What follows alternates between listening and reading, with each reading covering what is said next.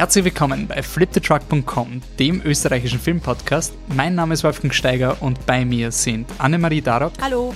Und Michael Leitner. Hallo. Wir starten ins neue Jahr mit einem Podcast. Unter anderem ist am Plan Ghost, A Ghost Story, Darkest Hour, 120 Battements par Minute, Wonder Wheel, Downsizing, The Killing of a Sacred Deer. Und im Symposium fragen wir uns, ist ein Film schlecht, wenn er nur einmal funktioniert?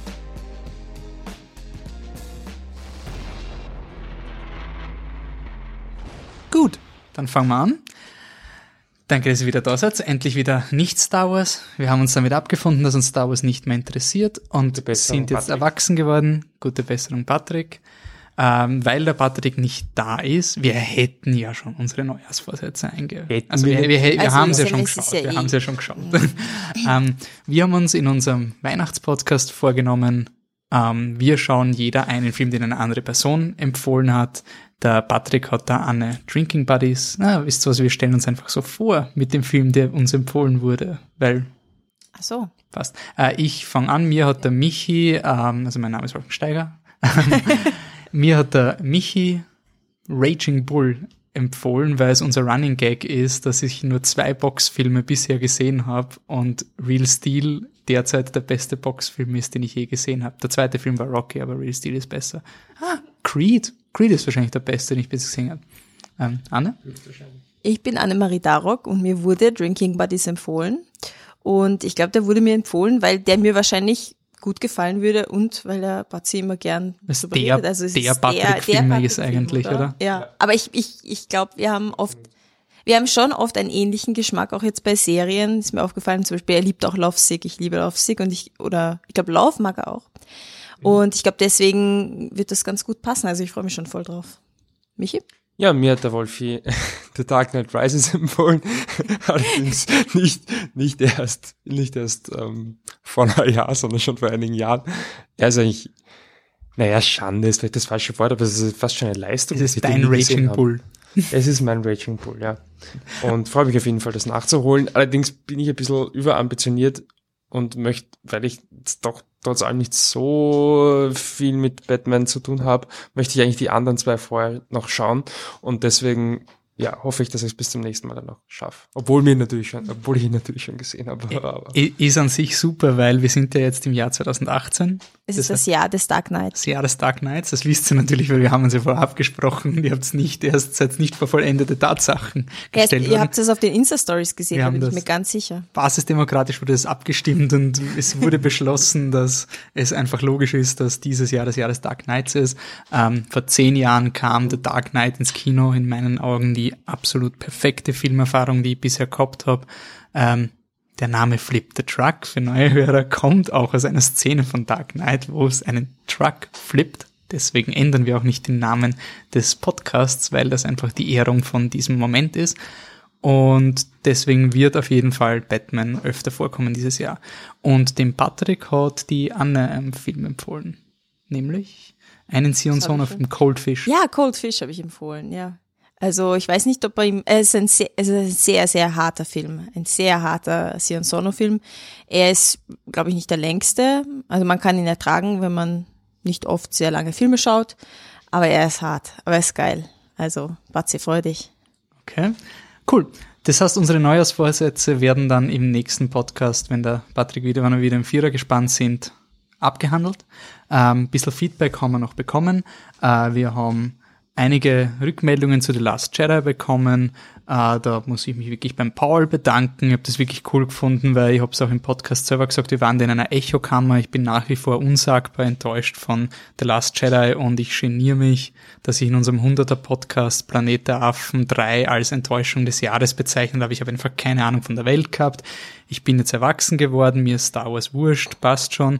Ähm, und ich habe das sehr cool gefunden, dass der Paul da einfach dagegen gehalten hat und gesagt hat, okay, er wart euch doch zu einig, ihr wart vier Leute, die euch sich bestätigt haben, äh, ja, Urscheiße, genau, schlimmer als Angriff der, Angriff der Klonkrieger, der, der Paul hat mir dann selber noch ein bisschen geschrieben und darüber diskutiert, ob er wirklich schlechter ist als Angriff der Klonkrieger, weil es wollte er nicht auf sich sitzen lassen. Und dafür bin ich einfach dankbar. Einfach positiv, konstruktiv, aber nicht Fanboy. Einfach wirklich schön reflektiert und finde es cool, dass so eine Diskussion zustande gekommen ist und dass uns auch äh, zu Recht vorgeworfen wurde, dass es zu einseitig war. Danke. Passt. Dann haben wir ein bisschen Oscar Race, da diskutieren wir mit Michi auch sehr viel und natürlich mit euch allen anderen auch, aber der Michi ist ja unser, unser Rivale im Oscar Race. Jedes Jahr im Gartenbaukino ist er, der, letztes Jahr hat er uns ja übertrumpft. Er hat ähm, getippt, dass es einen Split gibt mhm. zwischen La La Land und Moonlight, genau richtig. Also Michael Holly macht Real Therapy, den vielleicht ist euch schon unterkommen. Wir empfehlen jetzt auch immer von unserem What to Watch Wednesday Tipps von ihm, weil er einfach Dinge auch findet, die wir irgendwie, die uns am Radar vorbeischlittern. Ähm, ist effektiv eine Facebook-Seite, die aber ja, sehr cool ist. Also wirklich zu empfehlen, ist sehr, immer sehr schöne kleine Texte. Der, der findet auch immer wirklich äh, teilweise Themen, wo ich dann so, oh, das ist äh, schön irgendwie so mal mit einer anderen Perspektive. Und ja, ist sicherlich eine nette Ergänzung zu mhm. den 24-7 Watch, den ihr bei der Flip the Truck Facebook-Seite macht. Ja, und speaking of Flip the Truck Facebook-Seite, ähm, wir haben dann noch Rückmeldung gekriegt von der Franziska. Die hat sich nämlich eben den bereits erwähnten What Watch Wednesday zu Herzen genommen, was uns sehr freut. Also wir sind immer sehr dankbar, wenn ihr auch zeigt, dass wir einen Effekt auf euer Leben irgendwie haben und das wieder nicht ins Internet hinein podcasten, alles was zurückkommt. Die Franziska hat anscheinend wirklich unseren Aufruf, äh, dass wir Colossal wirklich cool finden und der ist kurzzeitig im Gartenbaukino gelaufen, zur gleichen Zeit, wo die Blu-ray auch rauskommen ist und wir haben uns eben ein bisschen geniert, weil der Artikel ist schon, hat der Patrick seit Ewigkeiten schon geschrieben gehabt und dann ist irgendwie im, im Archiv vermottet, weil wir nicht gewusst haben, ob man jetzt, scheiße, es ist schon zu spät und so passt Gartenbaukino spielt spielt den Film, dann können wir den Artikel raus. Äh, die Franziska hat den Film geschaut und hat uns da ein Review auf Facebook gepostet und ich lese das jetzt einfach mal vor, weil es ist wirklich lang und ich danke, danke wirklich, weil es ist echt cool, wenn sich Leute auch die Zeit nehmen, das zusammenzufassen. Ähm, ich fand den Film auch voll gut, witzig und auf Bedeutungsebene sehr gelungen und finde, dass man ihn durchaus auch ein zweites Mal anschauen kann. Ich habe das selten erlebt, dass ein Film mit so klaren, ich würde sagen fast plakativen Metaphern arbeitet, die aber trotzdem nicht aufdringlich sind und dabei dann auch noch so eine Leichtigkeit und so einen Witz reinbringt und das bei so einem schwierigen Thema wie Gewalt gegen Frauen äh, und häusliche Gewalt. Der Film könnte fast schon als Hashtag MeToo des Jahr, äh, Film des Jahres durchgehen. Das fängt an beim Alkohol, der einen Nebel über das Ganze legt. Den Figuren fällt es schwer, die Situation richtig einzuschätzen. Gewalt wird legitimiert, weil ja betrunken und nüchtern im Tageslicht betrachtet wird das sicher nicht nochmal passieren, bis es dann wieder passiert. Ähm, ich habe nur vergessen zu erklären, äh, Colossal ist natürlich der Film, wo die Anne Hathaway irgendwie, wenn sie betrunken über einen Park rennt, dann erscheint ein Monster in Soul und sie kann das irgendwie steuern. Ähm, oder die Leute in Soul, die quasi ihre Kinder sind, für die sie sich verantwortlich fühlt, mit denen er sie erpressen kann und er weiß, dass sie nicht gehen wird, egal was er macht. Ich nehme da jetzt an, dass wir dadurch, dass Colossal schon recht lange draußen ist und ihr habt die Möglichkeit gehabt, den Film zu sehen, auch Plot-Details diskutiert werden können. Also jetzt kein Spoiler im Sinne. Ja, ja, wie gesagt, aber ja. nur zur Warnung und ihr könnt, wenn ihr euch jetzt sagt, okay, Spoiler, dann geht's zur Kapitelfunktion von uns auf der Website, springt's weiter. Ähm, oder es gibt auch Podcatcher, die mittlerweile auch Kapitelfunktionen haben, also probiert vielleicht das. Dann kommt dazu natürlich noch die finanzielle Abhängigkeit von ihm durch das Kellnern dazu. Oder dieser Itch, den sie am Kopf hat, wo sie für ihr Leben gebrandmarkt wurde, als sie das erste Mal männliche Gewalt erfahren hat. Es stört sie nicht wirklich, aber es ist irgendwie da. Wirklich gut ist es nicht und sie wirkt lächerlich, wenn es anderen auffällt. Und dann Zitat, You look like a monkey oder dass sich das Ganze auf einem Kinderspielplatz abspielt, ein eigentlich unschuldiger Ort. Gleichzeitig bleiben aber sichtbare Spuren, weil sie das Ganze in einer anderen Welt, von der sonst keiner weiß, außer der eine Typ, der dann wegschaut, abspielt. Oder zum Thema Empowerment. Sie kann sich nur retten, indem sie ihr Monster entdeckt und versteht, obwohl es eigentlich immer schon da war. Sie hat es nur, ah, sorry, oder zum Thema Empowerment. Sie kann sich nur retten, indem sie ihr Monster entdeckt und versteht. Obwohl es eigentlich immer schon da war, sie hat es nur nicht realisiert und, und, und. Könnte noch ewig so weitermachen. Durch diese Metaphern bekommt man einerseits Distanz und kann das Thema unter Anführungszeichen entspannter betrachten. Andererseits zeigen sie die Strukturen und die Probleme ganz klar und verständlich. Was den Film dann noch cooler macht, ist, dass sowohl die Metaphern so klar sind, man sie nicht als solche aufs Auge gedrückt bekommt. Man sitzt im Film und ist gut unterhalten. Dadurch fängt man jetzt nicht an, nach tiefgründigen Bildern und versteckten Botschaften zu suchen und trotzdem hat man immer so ein bisschen komisches Gefühl, das man aber nicht ganz so benennen kann. Also cooler Film, der nicht der sich nicht anstrengen muss, um etwas mitzuteilen und danke für die gute Empfehlung. Ja, also wie gesagt, danke fürs Feedback. Ähm, Ich will nur ganz kurz sagen, ich fühle mich gerade so bestätigt. Danke, Franziska. Es war echt klasse, weil als ich hatte genau dasselbe gesehen in Colossal, also wirklich eins zu eins, ich hätte es gar nicht so gut zusammenfassen können. Und ich habe mir aber gedacht, ich bin halt, dadurch, dass ich mich mit feministischen Themen beschäftige und so weiter, bin ich halt in dieser, auch dieser Blase drinnen, dass mir jetzt überall, wo irgendwie eine Frau halt stark ist und zwischendurch nicht so stark ist, dass mir das halt auffällt, weil zum Beispiel, ich glaube, ihr Burschen habt auch gemeint, oder du vielleicht, Michi, dass es halt irgendwie um Alkoholismus geht in dem Film und nicht unbedingt um das, was ich halt so verstärkt darin sehe, aber es bestätigt mich, dass eine andere Frau das auch darin sieht, also das, das ist gut, das freut mich sehr. Das absolute Filterblasending, ich glaube, das habe ich bis jetzt nicht erwähnt, weil ich auch von außen schon oft gehört habe, uh, immer sieht er mich den Feminismus, bla bla bla. Ähm, ich finde, ich drop das jetzt einfach nur einmal und das wird nie wieder erwähnt, aber ich finde, die beste aller Welten ist ein feministischer Film. Ich erwähne es jetzt nie wieder, aber ich möchte nur sagen, und da glaube ich, ich, ich, ich kenne dieses Filterblasenproblem, wo ich mir denke, ja, vielleicht sehe das jetzt nur ich, aber ja, ich verstehe, was du meinst. Und ich muss auch sagen, ähm, ja, ich, ich würde sagen, die, die, die Franziska kann schon mitmachen. oder? Ja. Also, echt äh, sehr cooler Text. Ähm, passt. Toll. Ähm, ihr könnt natürlich mit uns in Kontakt treten. Wie gesagt, wir freuen uns auf jeden Fall für jede Art von Rückmeldung, jede Art von Kritik, konstruktiv, hoffentlich und höflich, aber sonst eigentlich ist alles erlaubt. Äh, könnt uns einfach antwittern, Instagram, Facebook, ihr kennt die, hoffentlich die Sachen. Und ich will noch einmal in den Raum stellen, ihr könnt diesen Podcast, wenn ihr vielleicht jetzt noch zuhört und noch vom Laptop sitzen auf Play drückt, ihr könnt einfach auf unsere Seite geben in Handy, auf Abonnieren klicken. Bei jedem unserem Podcast gibt's ganz unten einen Abonnieren-Button. Da öffnet sich dann eine App, iTunes, also, nicht, also irgendeine Mac-App oder irgendeine Android-App. Da könnt ihr eine auswählen, die ist nicht von uns. Das sind echte, von echten, gescheiten Programmierern designte Apps. Die sind nicht, keine Viren oder sonst irgendwas. Installiert euch die und dann könnt ihr wirklich echt angenehm Podcasts hören. So viel im eigenen Interesse. So. Jetzt machen wir aber quick and dirty ein paar Filme, die wir gesehen haben. Ähm, wir starten mit den Pitches, kann ja, das sein? natürlich. Pitch Perfect 3.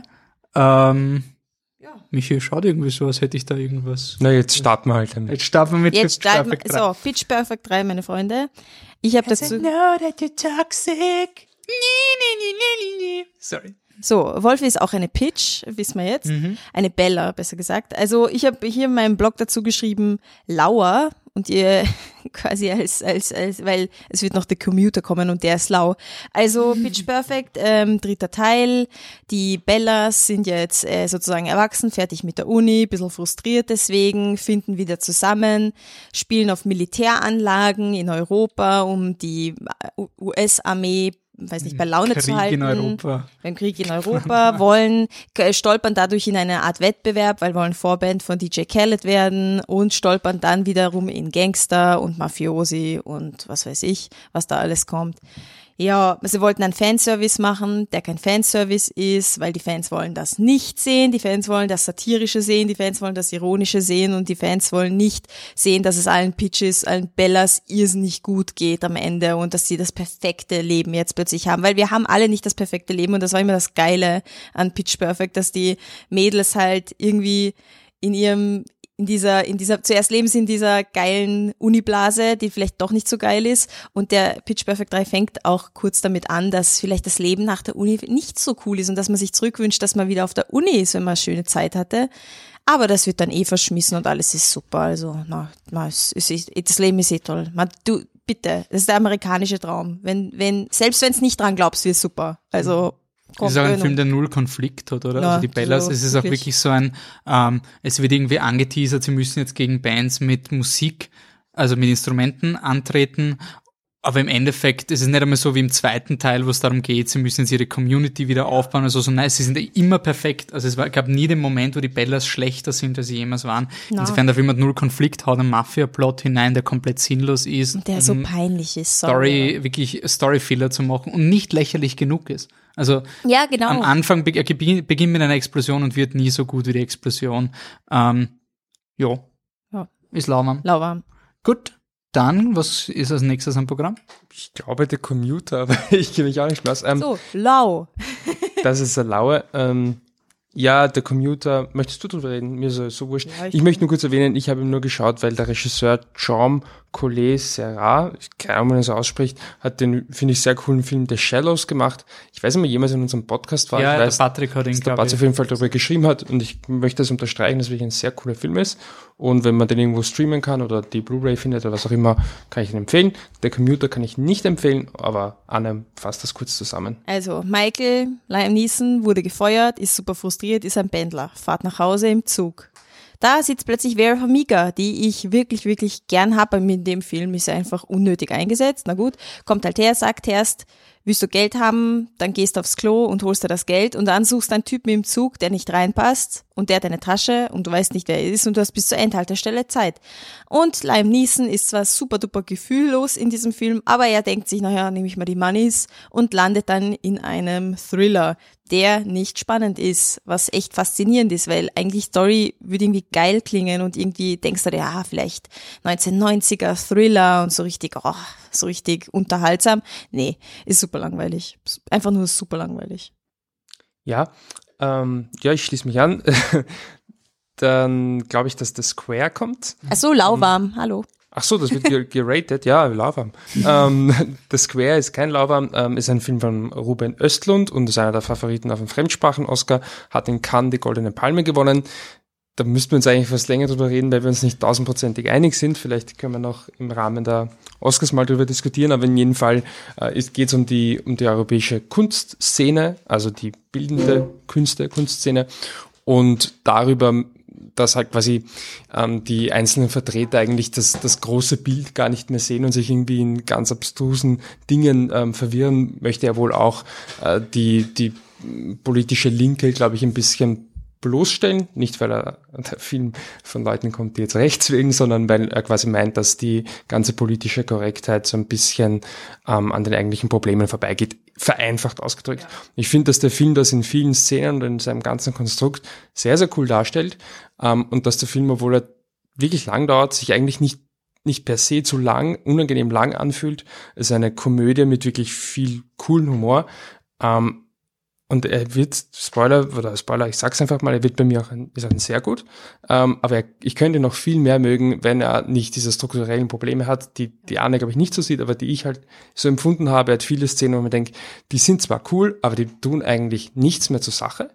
Und ja, das fand ich so ein bisschen redundant und einfach, ja, ein Film, der, glaube ich, ähm, ein bisschen mehr, mehr Zeit im Schnittraum, ähm, ja, gut vertragen Aber hätte. das unterstreiche ich auch sofort. Aber die Szenen, die quasi cool sind, hätte ich trotzdem nicht, ge also die für mich cool sind, aber wie du sagst, mit dem, mit dem Thema oder mit dem Plot selber nichts zu tun haben, die sind, die finde ich trotzdem cool. Also die gehören trotzdem für mich in den Film, weil der macht sie ein bisschen artsy und ein bisschen skurril.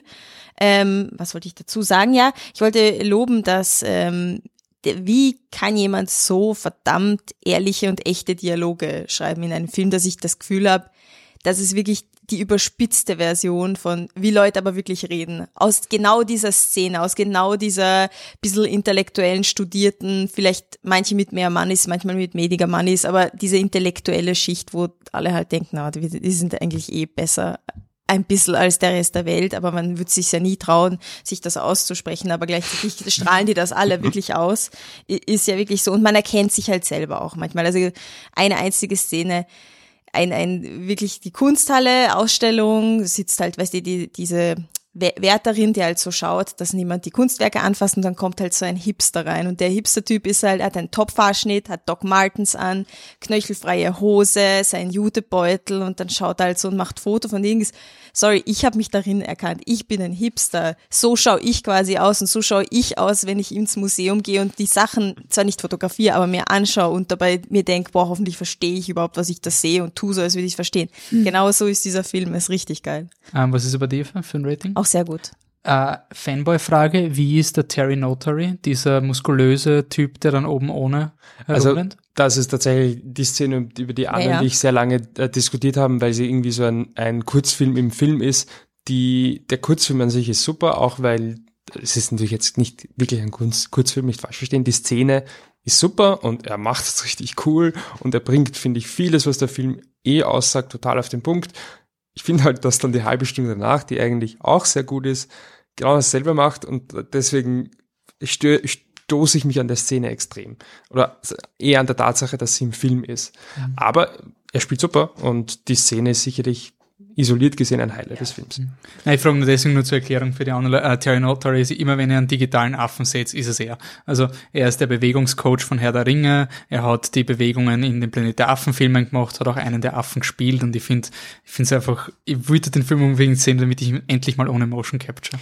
Und sehe. der Film greift das, ich wusste das nicht, greift das ja auch auf, weil er, also Also er hat er die Planet der Affen Henkeln an den Genau, Händen. also er Ja, spielt, genau, genau. er spielt eine ähm, quasi einen Künstler, der eine Performance macht und bei der Performance ist er, ich weiß nicht, ob er noch ein Mensch ist, Ein aber Gorilla, nein, er ist ein er Gorilla. hat, Gorilla er hat diese macht- Dinge in der Hand, Ja, ja, die sie für genau, Planet der genau. Affen genau. Ja. Und er, er ist, er macht auch Affenlaute und ist ein Ah, Affe. okay. Er ist einfach ein Affe.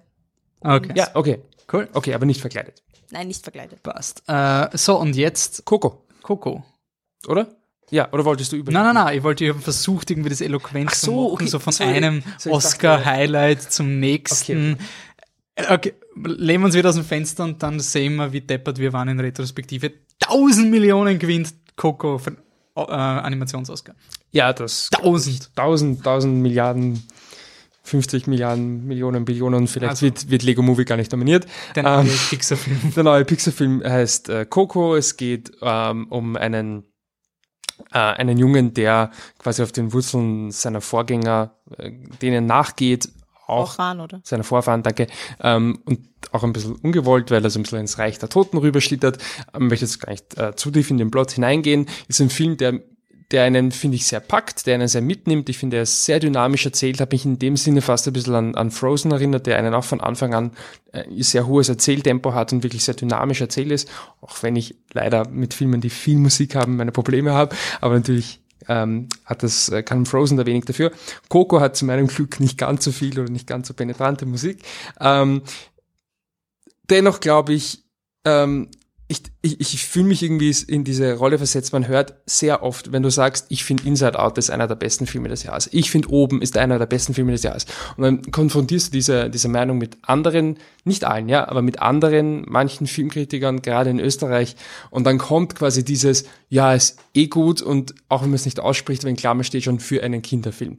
Und es ist quasi Inside Out dieses, so aufgeregt. das ist halt dieses so ein bisschen, ja, es eh cool, aber hm, und ich bin eigentlich so, dass ich bei Pixar, mir geht's nie so, ja, weil ich immer sehe, okay, nein, das, das hat einfach was Magisches für mich. Und bei Coco, ich tue mir wirklich schwer, weil für mich ist es genau das, was viele in anderen Pixar-Filmen sind, dieses, ja, ist eh voll cool, er ist super animiert und macht das gut und hat eine gute Story und ähm, ist wirklich emotional. Ja, ist aber halt schon in in keinster Weise ein Film zweiter Klasse, aber er, er fasziniert mich überhaupt nicht. Und ein Hauptproblem für mich ist einfach, ähm, die Story ist, ist cool, aber ähm, der Film hat halt eine, eine Aussage, die halt auch in, in Richtung geht, dass man, ähm, ja, dass quasi jedes Leben es wert ist, sich daran zu erinnern. Und ohne jetzt zu viel zu spoilern, ich finde, dass die ganze Aussage, die ganze Moral vom Film durch die Inszenierung des Bösewichtes und wenn man eine Top Ten Liste macht mit Filmen, die kein Bösewicht brauchen, dann ist Coco fix unter den Top 5, ähm, die durch die Inszenierung eines Bösewichts das vollkommen entwertet. Wo es dann wirklich so ist, ja, wir müssen uns auf jeden Fall an jeden erinnern, nämlich dann, wenn wir draufkommen, dass der gar nicht so schlimm ist, sondern niemand anderer böse war. Nein! Das kann nicht die Aussage sein. Das kann es doch nicht sein. Also, Das ist ein bisschen so eine Dreamworks-Lösung. ja, ich meine, ich finde halt, also wenn man jetzt irgendwie, man kann diese Diskussion ja wirklich sehr weit führen und wenn man jetzt wirklich so, äh, ist es wirklich wert, sich an die, die, die großen äh, Verbrecher dieser Welt noch zu erinnern und so, ja, abgesehen davon, dass man eh damit konfrontiert wird. Darüber kann man ja philosophisch diskutieren, ja, aber das, so wie es da gehandelt wird, finde ich, nimmt seit dem Film total was. Ich weiß, dass ihn viele Leute extrem lieben, dass er bei vielen Leuten auch emotional eine irre Wucht hatte. Und auch wie er das aufbaut, er macht auf seine Pixar, der macht das gut. Aber für mich ist einfach dieser Bösewicht macht den Film nicht kaputt, aber es ist schon ein Film, den ich für Pixar-Verhältnisse jetzt nicht überragend toll finde. Ähm, ist bei mir empfehlenswert, ich finde ihn gut, sollte einen Oscar gewinnen, aber ich, ich, es tut mir leid, vielleicht kommt es auch, wenn ich ein zweites Mal schaue, ich bin kein großer Coco-Fan, muss ich leider sagen. Gut, äh, dann bleiben wir im Reich der Toten.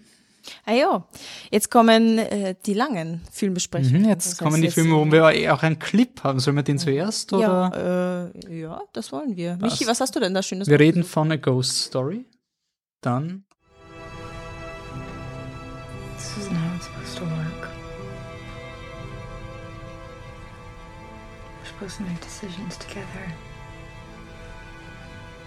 Don't you understand that? Yes. So why am I the only one making them? Because I don't want what you want. Because you want to stay here? Why? Okay, also wer will da bleiben und warum und wer ist es eigentlich und worum geht's? Ja, der Michi hat mir gerade ähm, ja, gesagt, wie ich, wie ich die Übergang, den Übergang machen soll.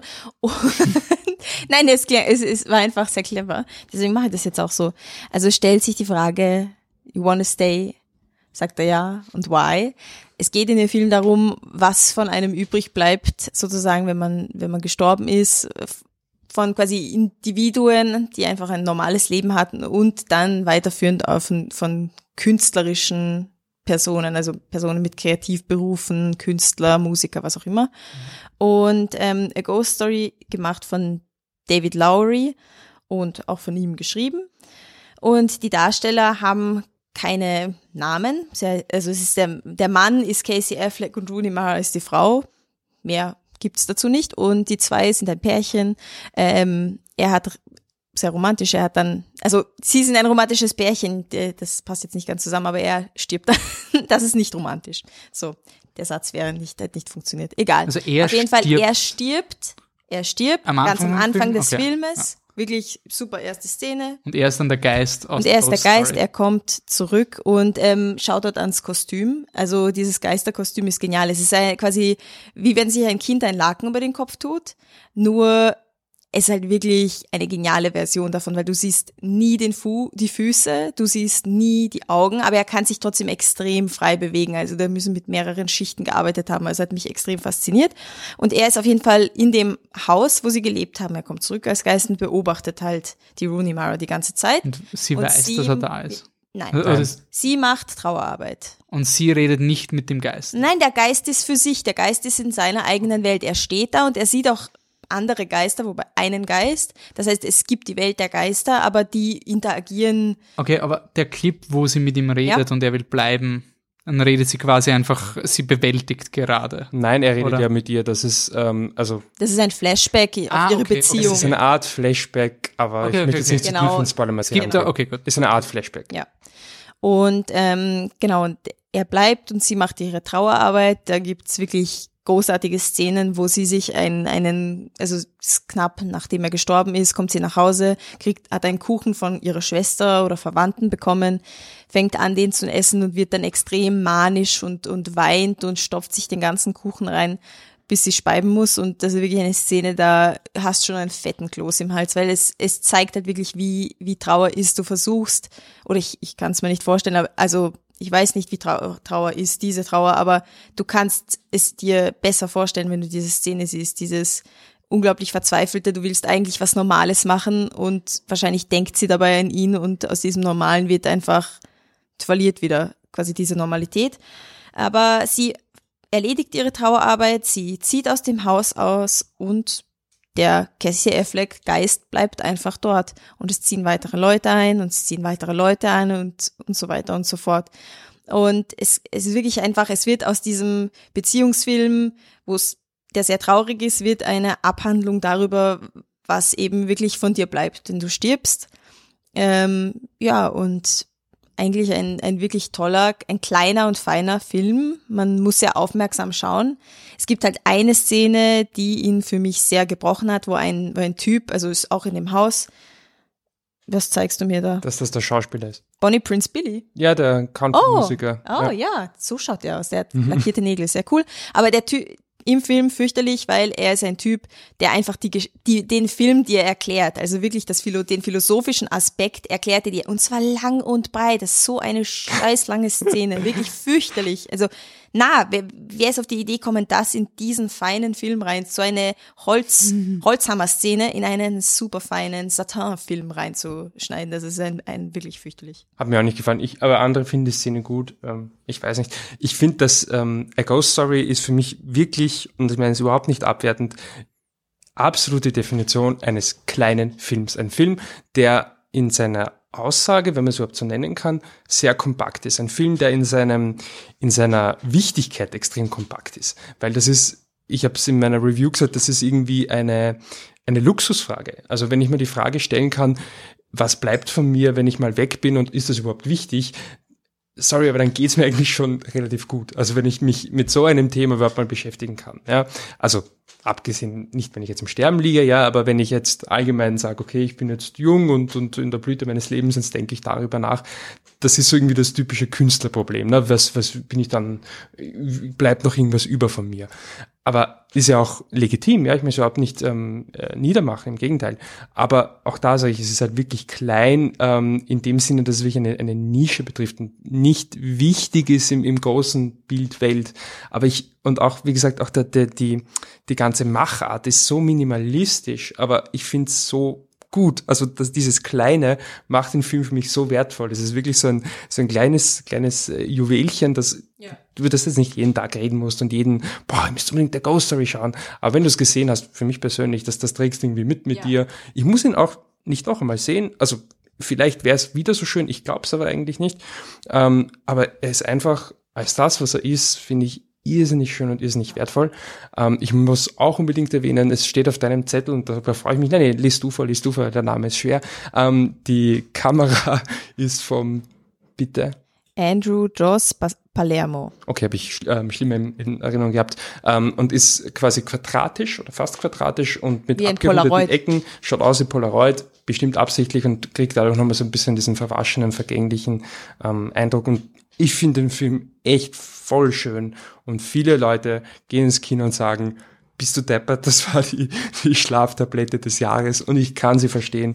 Du musst dich, glaube ich, wirklich nicht nur einlassen auf den Film, du musst auch irgendwo das Glück haben, dass es dich gerade in dem Moment halt erwischt. Ähm, auch das macht für mich irgendwie einen kleinen Film aus, dass er halt wirklich nicht für jeden ist, aber das meine ich nicht abwertend, auch nicht aufwertend. Aber ich finde ihn wirklich so schön, was das, was er ist abgesehen von der unsäglichen Bonnie Prince Billy Szene für mich persönlich, finde ich den wirklich fast perfekt. Also nicht, dass jetzt mein Hyperfilm des Jahres ist, aber er ist so, so perfekt halt irgendwie. Da kannst nichts mehr dran herumschleifen, so, das ist genau so, wie er ist. Und ähm, ich finde die Szenen, du hast ja erwähnt, wo Rooney Mara den Kuchen isst, Top 5 Trauerszenen aller Zeiten, die ich je gesehen habe, was nicht unbedingt schön ist, aber und einer der besten Szenen für mich des Filmjahres. Und da gab es im, im Kino Leute, die, pff, boah, da dauert das so lang. Gab sogar jemanden, der gelacht hat, ja. weil sie am Ende des Kuchenessens Das war auch Viennale, oder? Ja, ja, ja, ja, Weil sie am Ende der Kuchenszene halt aufs Klo läuft und, und, und sich übergeben muss. Und ähm, ich meine, das Lachen kann ich nicht, das sorry. Aber Viennale Publikum. Wien, ja, okay.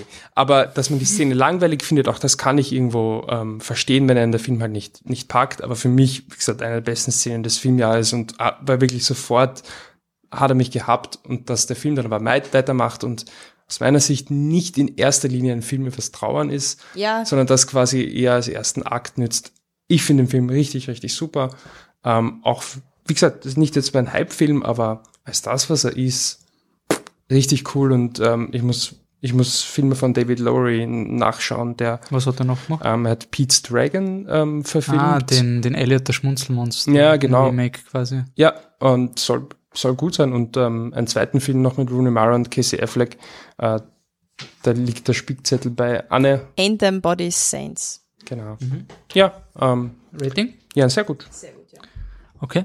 Äh, kommen die 120 oder kommt Darkest Hour? Ich bin mir jetzt nicht mehr sicher. Was An sich kommen die 120. 120, okay. 120. Was, was heißt 120 nochmal auf Französisch? Sauvant. So wie Sauvignon. Sauvant, Battement par Minute ist ein französischer Film über eine, ähm, ich lese es kurz vor und dann höre ich einen Clip, über einen, eine Gruppe Anfang der 90er Jahre, die hieß ACT UP, e, also das steht für AIDS Coalition to Unleash Power und es ging also um eine Gruppe, die auf AIDS aufmerksam machen wollte. Genau genommen waren es hauptsächlich Betroffene und ja, den Film über machen sie viele Protestaktionen und einer davon hört ihr jetzt, passt auf, es wird ein bisschen laut.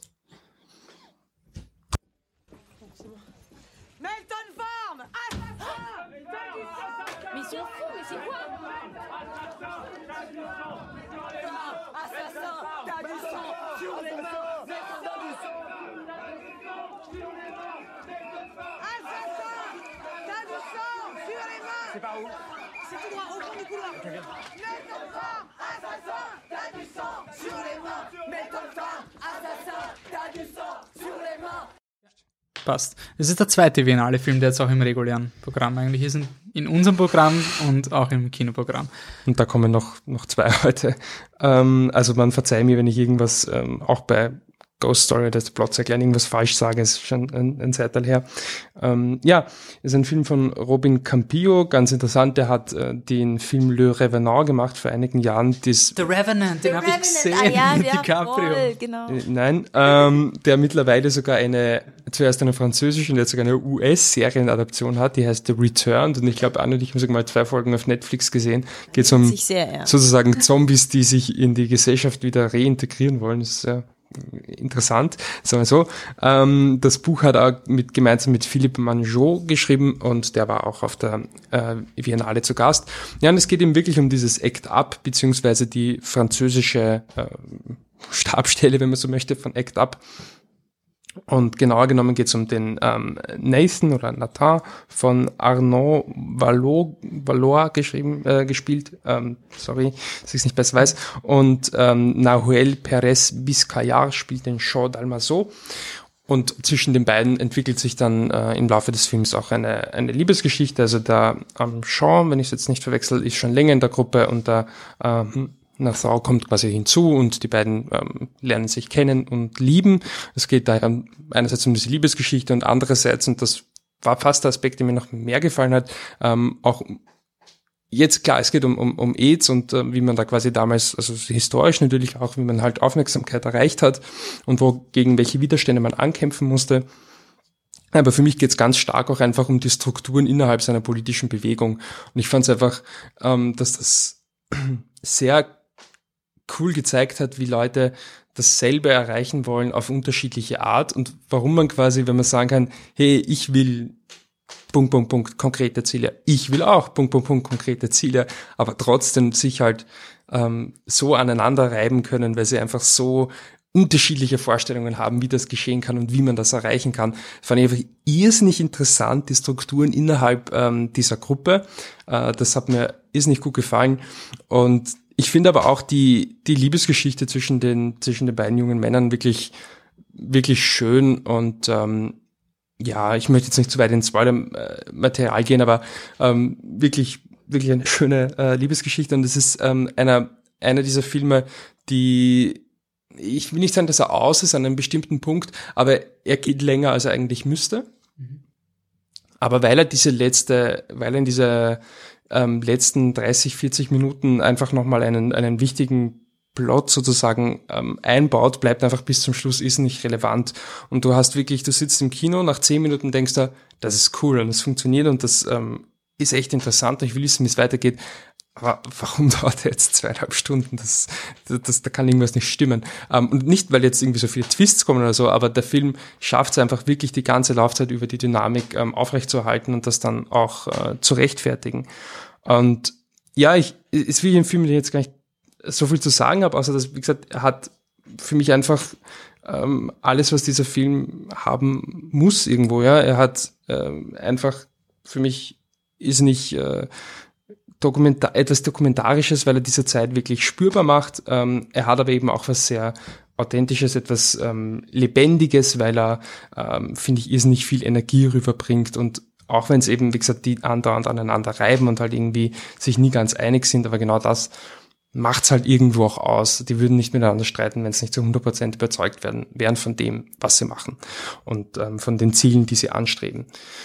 Und ähm, so finde ich, hat der Film einfach eine Power, die, die einfach, ja, also wie gesagt, das ist, du, du möchtest mit denen auf die Straße gehen. Und ähm, das finde ich einfach ein irrsinnig cooles, ein irrsinnig coolen Effekt. Und wie gesagt, der hat dann eben gegen im dritten Akt ähm, wirklich eine starke emotionale Wucht, die ich auch sehr zu schätzen weiß. Der Robin Campillo hat, nee, pardon, der Philippe Manjot ähm, hat da wohl auch persönliche ähm, Erfahrungen ähm, einfließen lassen. Und ja, ich kann den ähm, absolut empfehlen auf der Biennale war ich sehr geflasht. Da glaube ich, ich habe ich mir so gedacht, das ist einer meiner vier, fünf Lieblingsfilme von der Biennale. Ich habe seither nicht mehr so wahnsinnig oft an ihn gedacht. Ähm, ist aber, wie gesagt, weil er eben auch so ein bisschen von dieser Wucht lebt, vielleicht ein Film, der der halt einfach während dem Sehen noch ein bisschen Mehrwert ist als nach, aber das macht ihn ja nicht unbedingt schlechter. Können wir später noch diskutieren drüber. Ähm, aber ich kann auf jeden Fall sehr empfehlen. Ich hoffe, er läuft noch im Kino, wenn ihr das hört. Äh, für die Oscars hat es leider nicht gereicht. Er ist nicht auf der, auf der Shortlist äh, für den Fremdsprachenfilm, anders als The Square. Äh, aber ich finde ihn sehr, sehr gut und ähm, ist bei mir ein sehr gut. Okay, passt. Ja, der kriegt keinen Oscar, ein Film, von dem wir, der vielleicht, also er wird auf jeden Fall für irgendwas nominiert und er könnte auch was gewinnen. Er wird was Ist- gewinnen. The Darkest Hour oder Darkest Hour, Darkest Hour, der neue Film von Joe Wright. Joe Wright hat uns schon Atonement, glaube ich, na, ja, Pride and Prejudice, Atonement, Hannah hat er gemacht, Anna Karenina, Pan und jetzt kommt Darkest Hour. Ihr werdet jetzt einen Clip hören, es ist der Film, wo Gary Oldman für den besten Hauptdarsteller auf jeden Fall nominiert wird, er ist auch ein heißer Favorit. Ihr hört in diesem Clip den Stephen Delane, der spielt den Lord Halifax und dann hört ihr, wie Acting der Gary Oldman überhaupt machen kann. Passt. There's nothing heroic in going down fighting if it can be avoided. Nothing even remotely patriotic in death or glory if the odds are firmly on the former. Nothing inglorious in trying to shorten a war that we are clearly losing. Losing! Europe is still. Europe is lost. So, Acting, Acting. Wir haben doch, der Clip, es reicht. Drei Sekunden Acting, damit ihr hört, wie viel. Und ich mag den Stephen Delane, der hat in Game of Thrones, hat mir sehr gefallen. Ich habe dann einen Film mit ihm gesehen, wo er einen, einen Gyros-Stand oder einen Kebab-Stand eröffnet. Der Typ ist ein, einer dieser Schauspieler, der einfach spielt, nie großartig auffällt, aber immer his duty macht. Ähm, Im Gegensatz, so eigentlich so wie Gary Oldman früher war, aber jetzt ist der Gary Oldman im Oscar-Race. Er ist Winston Churchill. Ähm, habt ihr Dunkirk gesehen? Am Ende von Dunkirk gibt es eine Rede. Spoiler für Dunkirk. Aber Dunkirk das ist so den Mörderplot. Wolltet ihr immer schon wissen, was zur Rede geführt hat? Das ist Darkest Hour. Wenn ihr gedacht habt, bist du narrisch, ihr hättet eigentlich glaubt, der Zweite Weltkrieg wurde ja schon mit King's Speech gewonnen, mit dieser einen Rede. Nein! Das hat eine zweite Rede gegeben. Die war noch inspirierender als die King's Speech Rede. Bis so deppert England hat Hitler einfach durch zweimal Radio Broadcast besiegt. Ungefähr so fühlt sich Darkest Hour an. Und, und eine U-Bahn-Fahrt. Und eine, warte, noch nicht, noch nicht, dieser mit okay. Also, wir haben, ich habe es rausgeschnitten aus dem letzten Podcast, Joe Wright ist ein Phänomen eigentlich, weil es ist ja nicht so, als würde er es nicht probieren. Es ist ja wirklich so ein Regisseur, der Ja. irgendwie gern Dinge machen würde. Atonement zum Beispiel ist dieser unerträgliche Film mit der Kira Knightley und dem, dem Professor X, äh, dem James McAvoy Ja. unerträglich selbst-aggrandizing, ich weiß nicht, wie man auf Deutsch sagt, dieser beweihräuchernde Film über die Macht des gedruckten Wortes und die Tiefe des Leids. Ich, ich mag Atonement wirklich gar nicht. ähm, aber es gibt eine Kamerafahrt und wenn ihr Atonement gesehen habt, wisst ihr, was das ist. Das ist quasi das Prequel zu Dunkirk, weil da sind sie auch Dunkirk war anscheinend nicht nur ein Film, sondern es ist wirklich passiert. Und es haben schon mehr Leute Filme über Dunkirk anscheinend gemacht, weil das war ja Dünkirchen eigentlich. Hm, Sind wir nicht englisch. Und diese Kamerafahrt ist fantastisch. Und allein deswegen würde ich sagen, war es Atonement wert. Nur für diese Kamerafahrt könnt ihr euch bei YouTube anschauen. Oder Anna. Karenina gibt's auch eine Ballszene, die unfassbar gut ist, wo ähm, Kyra Knightley und der Lover, weiß nicht wer ihn spielt, ähm, quasi im, im Ballsaal tanzen, du siehst die ganze Menge, ähm, er nimmt sie in die Höhe, du siehst dann quasi ähm, Kyra Knightley vor halt dem, der Decke, sie landet wieder, plötzlich ist der ganze Saal leer und sie sind nur zu zweit, weil das für die beiden also ein magischer Moment ist, wo sie nur allein sind, hebt er sie hoch, sie landet wieder ähm, und dann ist die Menge wieder da und es ist voll. Und das Ganze in einem Schnitt, also in einem, in einem Cut durch, ist eine fantastische Szene. Der Film ist, ja, aber wir können über Tagesdauer. Und Darkest Hour, er hat mich irgendwann in der Mitte vom Film verloren. Und dann gab es eine Sequenz, wo du ein Schlachtfeld siehst und das Schlachtfeld, ohne dass es dir auffällt, checkst du erst, dass das eigentlich, es morpht, so dass du es nicht mitkriegst, in die Wange eines toten Kindes, was im Schlamm liegt. Und das war so beeindruckend. Also wie gesagt, wow, okay, vielleicht gibt es im Film noch eine Chance. Aber nein, wirklich nein. Es gibt also wie, wie wir angefangen haben mit Flip the Truck, war irgendwie so diese Intention, dass man Filme gleich behandeln. Es gibt eben diese Oscar-Filme, die halt einfach, die so wichtig sind. Und auch wenn sie quasi urdeep sind und dein Leben verändern sollen, ist es Schema F. Genauso wie jeder Michael Bay Blockbuster oder sonst irgendwas. Es gibt einfach Verhaltensmuster für jede Art von Film. Selbst die quirky Indie-Filme haben Verhaltensmuster.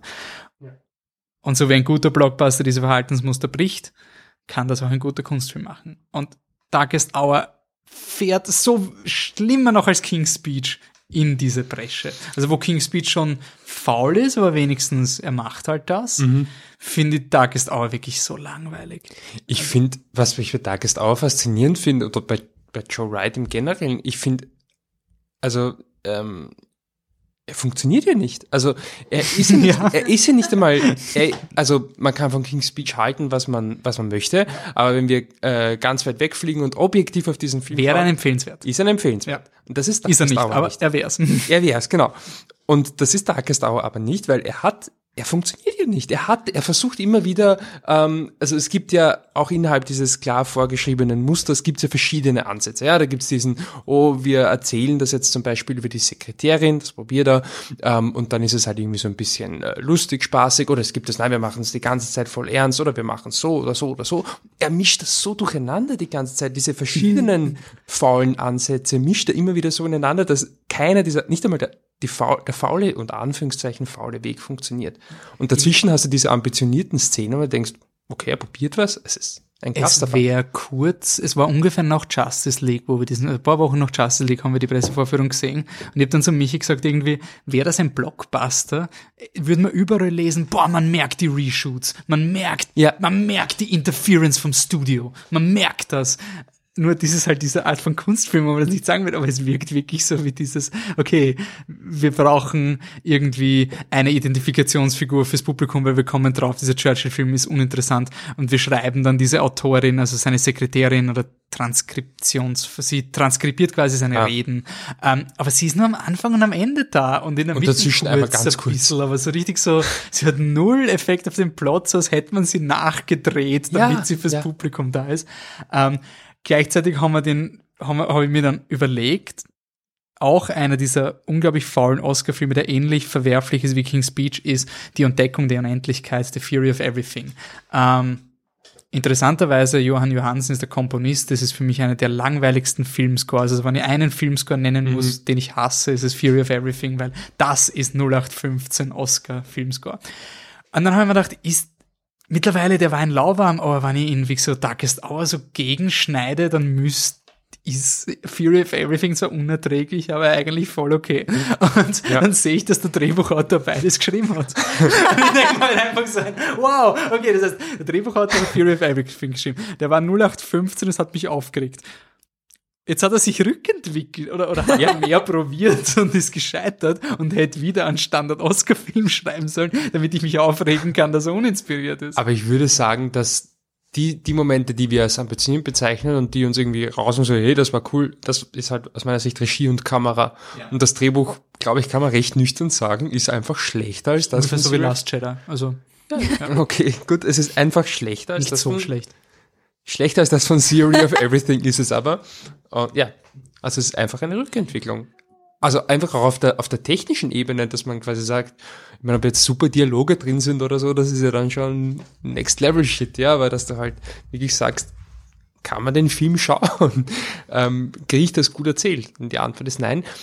Aber ich glaube, wir haben eh schon zu viel Zeit mit dem Film, ja, mit dem Film verbracht, aber wir können einfach nicht abschließen, um eine legendäre Szene. Oh Gott, oh Ey, Gott, du hast oh Gott, vergessen, die oh. U-Bahn. legendäre Szene dieses Oh. Films. Die macht den Film fast schon wieder wert auf einer Satire-Ebene.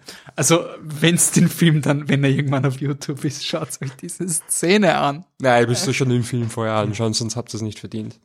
Ist es so ein, ähm, die, wie heißt dieser eine unerträgliche Film, wo nur der Schluss gut ist? Ja, der die, Kunstfilm, die, der österreichische. die Geliebte, Die Gelie- Liebhaberin. die Liebhaberin. Ja. Ähm, der Schmerz macht's aus. Willst du? Ich, ich, ich, ich, will leider so, Wolfi, angenommen, angenommen, du willst Adolf Hitler besiegen. Du hast schon, du hast schon die Rede vom stotternden König, aber jetzt musst du drauflegen, jetzt musst du da drauflegen und Okay, na schau, was wichtig ist, ist, dass, was ist wichtiger? Politik oder das Volk? Also du musst jetzt wirklich überlegen, bist du, bist du als Politiker da, um ein Postenschacher zu sein und vor Hitler zu kapitulieren, weil du dann mildernde Umstände bekommst und dir wird's eh nicht schlecht gehen? Oder bist du für das britische Empire verantwortlich? Und dann musst du dich fragen, warst du schon einmal in einer U-Bahn? Hast du schon mal mit dem Volk geredet? Ich meine, du bist ein Politiker, der nicht volksnah ist. Und der, und der Churchill sitzt am Anfang vom Film und sagt so, You know, I never, I never used the subway. Und du wartest schon, oh yeah, ich weiß, was Akt kommen. passieren wird. Und dann geht er in die U-Bahn. Und es wird sogar gesagt, das finde ich so geil. Er fragt, wie lange ist es? One Stop. Impliziert, diese U-Bahn kann nicht lang dauern. Es ist der längste Stop. Also die fahren da irgendwo nach Manchester hin. Ähm, und dann fragt er einfach mal Average Joe Working Class.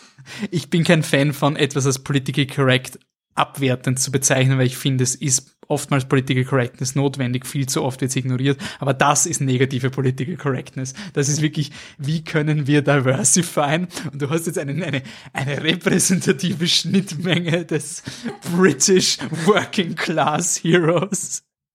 Und dann redet er halt mit einer Frau. Und dies, ob, ob, ob er vor den Nazis kapitulieren soll. Und sie sagt, nein.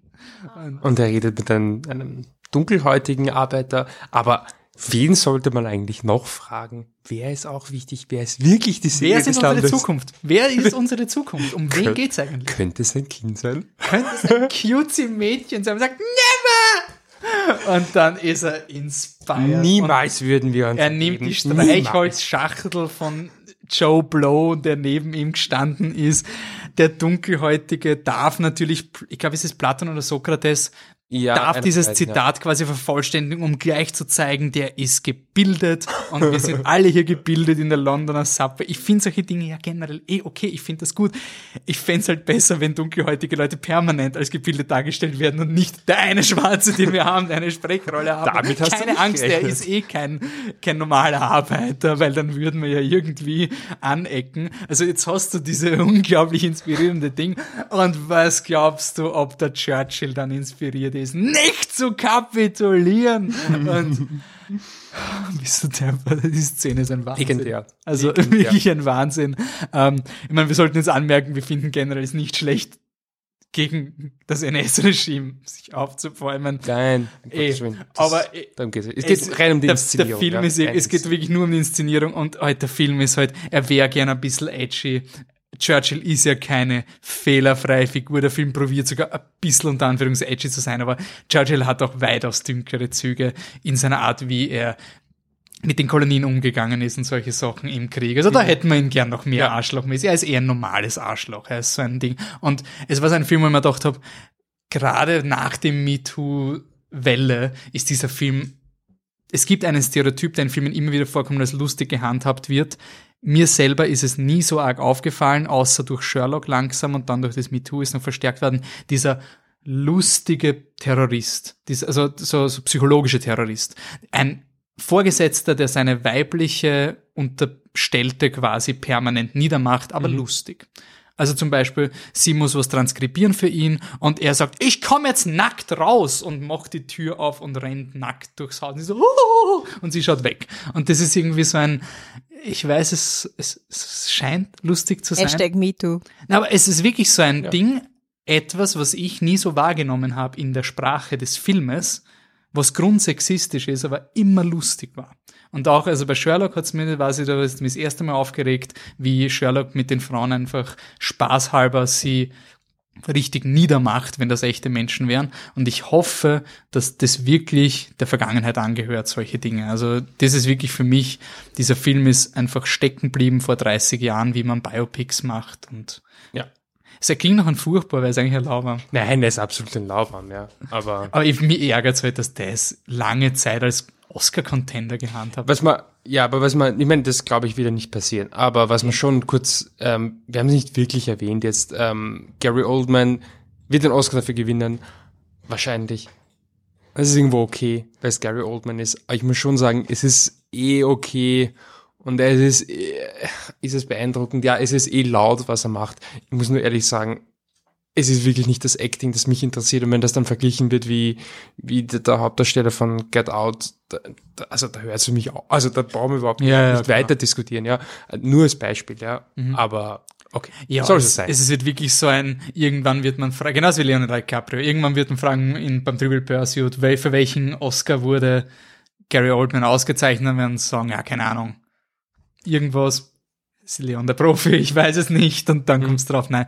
Gary Oldmans erste Oscar-Nominierung war Tinker Tailor Soldier Spy vor ein paar Jahren, also das zeigt, wie Ding, genauso wie meine Trivial Pursuit Question, jetzt will ich schauen, ob ihr das wisst. Je. Welche zwei James Bond Songs haben den Oscar für besten Song gewonnen. Skyfall, Anne sagt den anderen.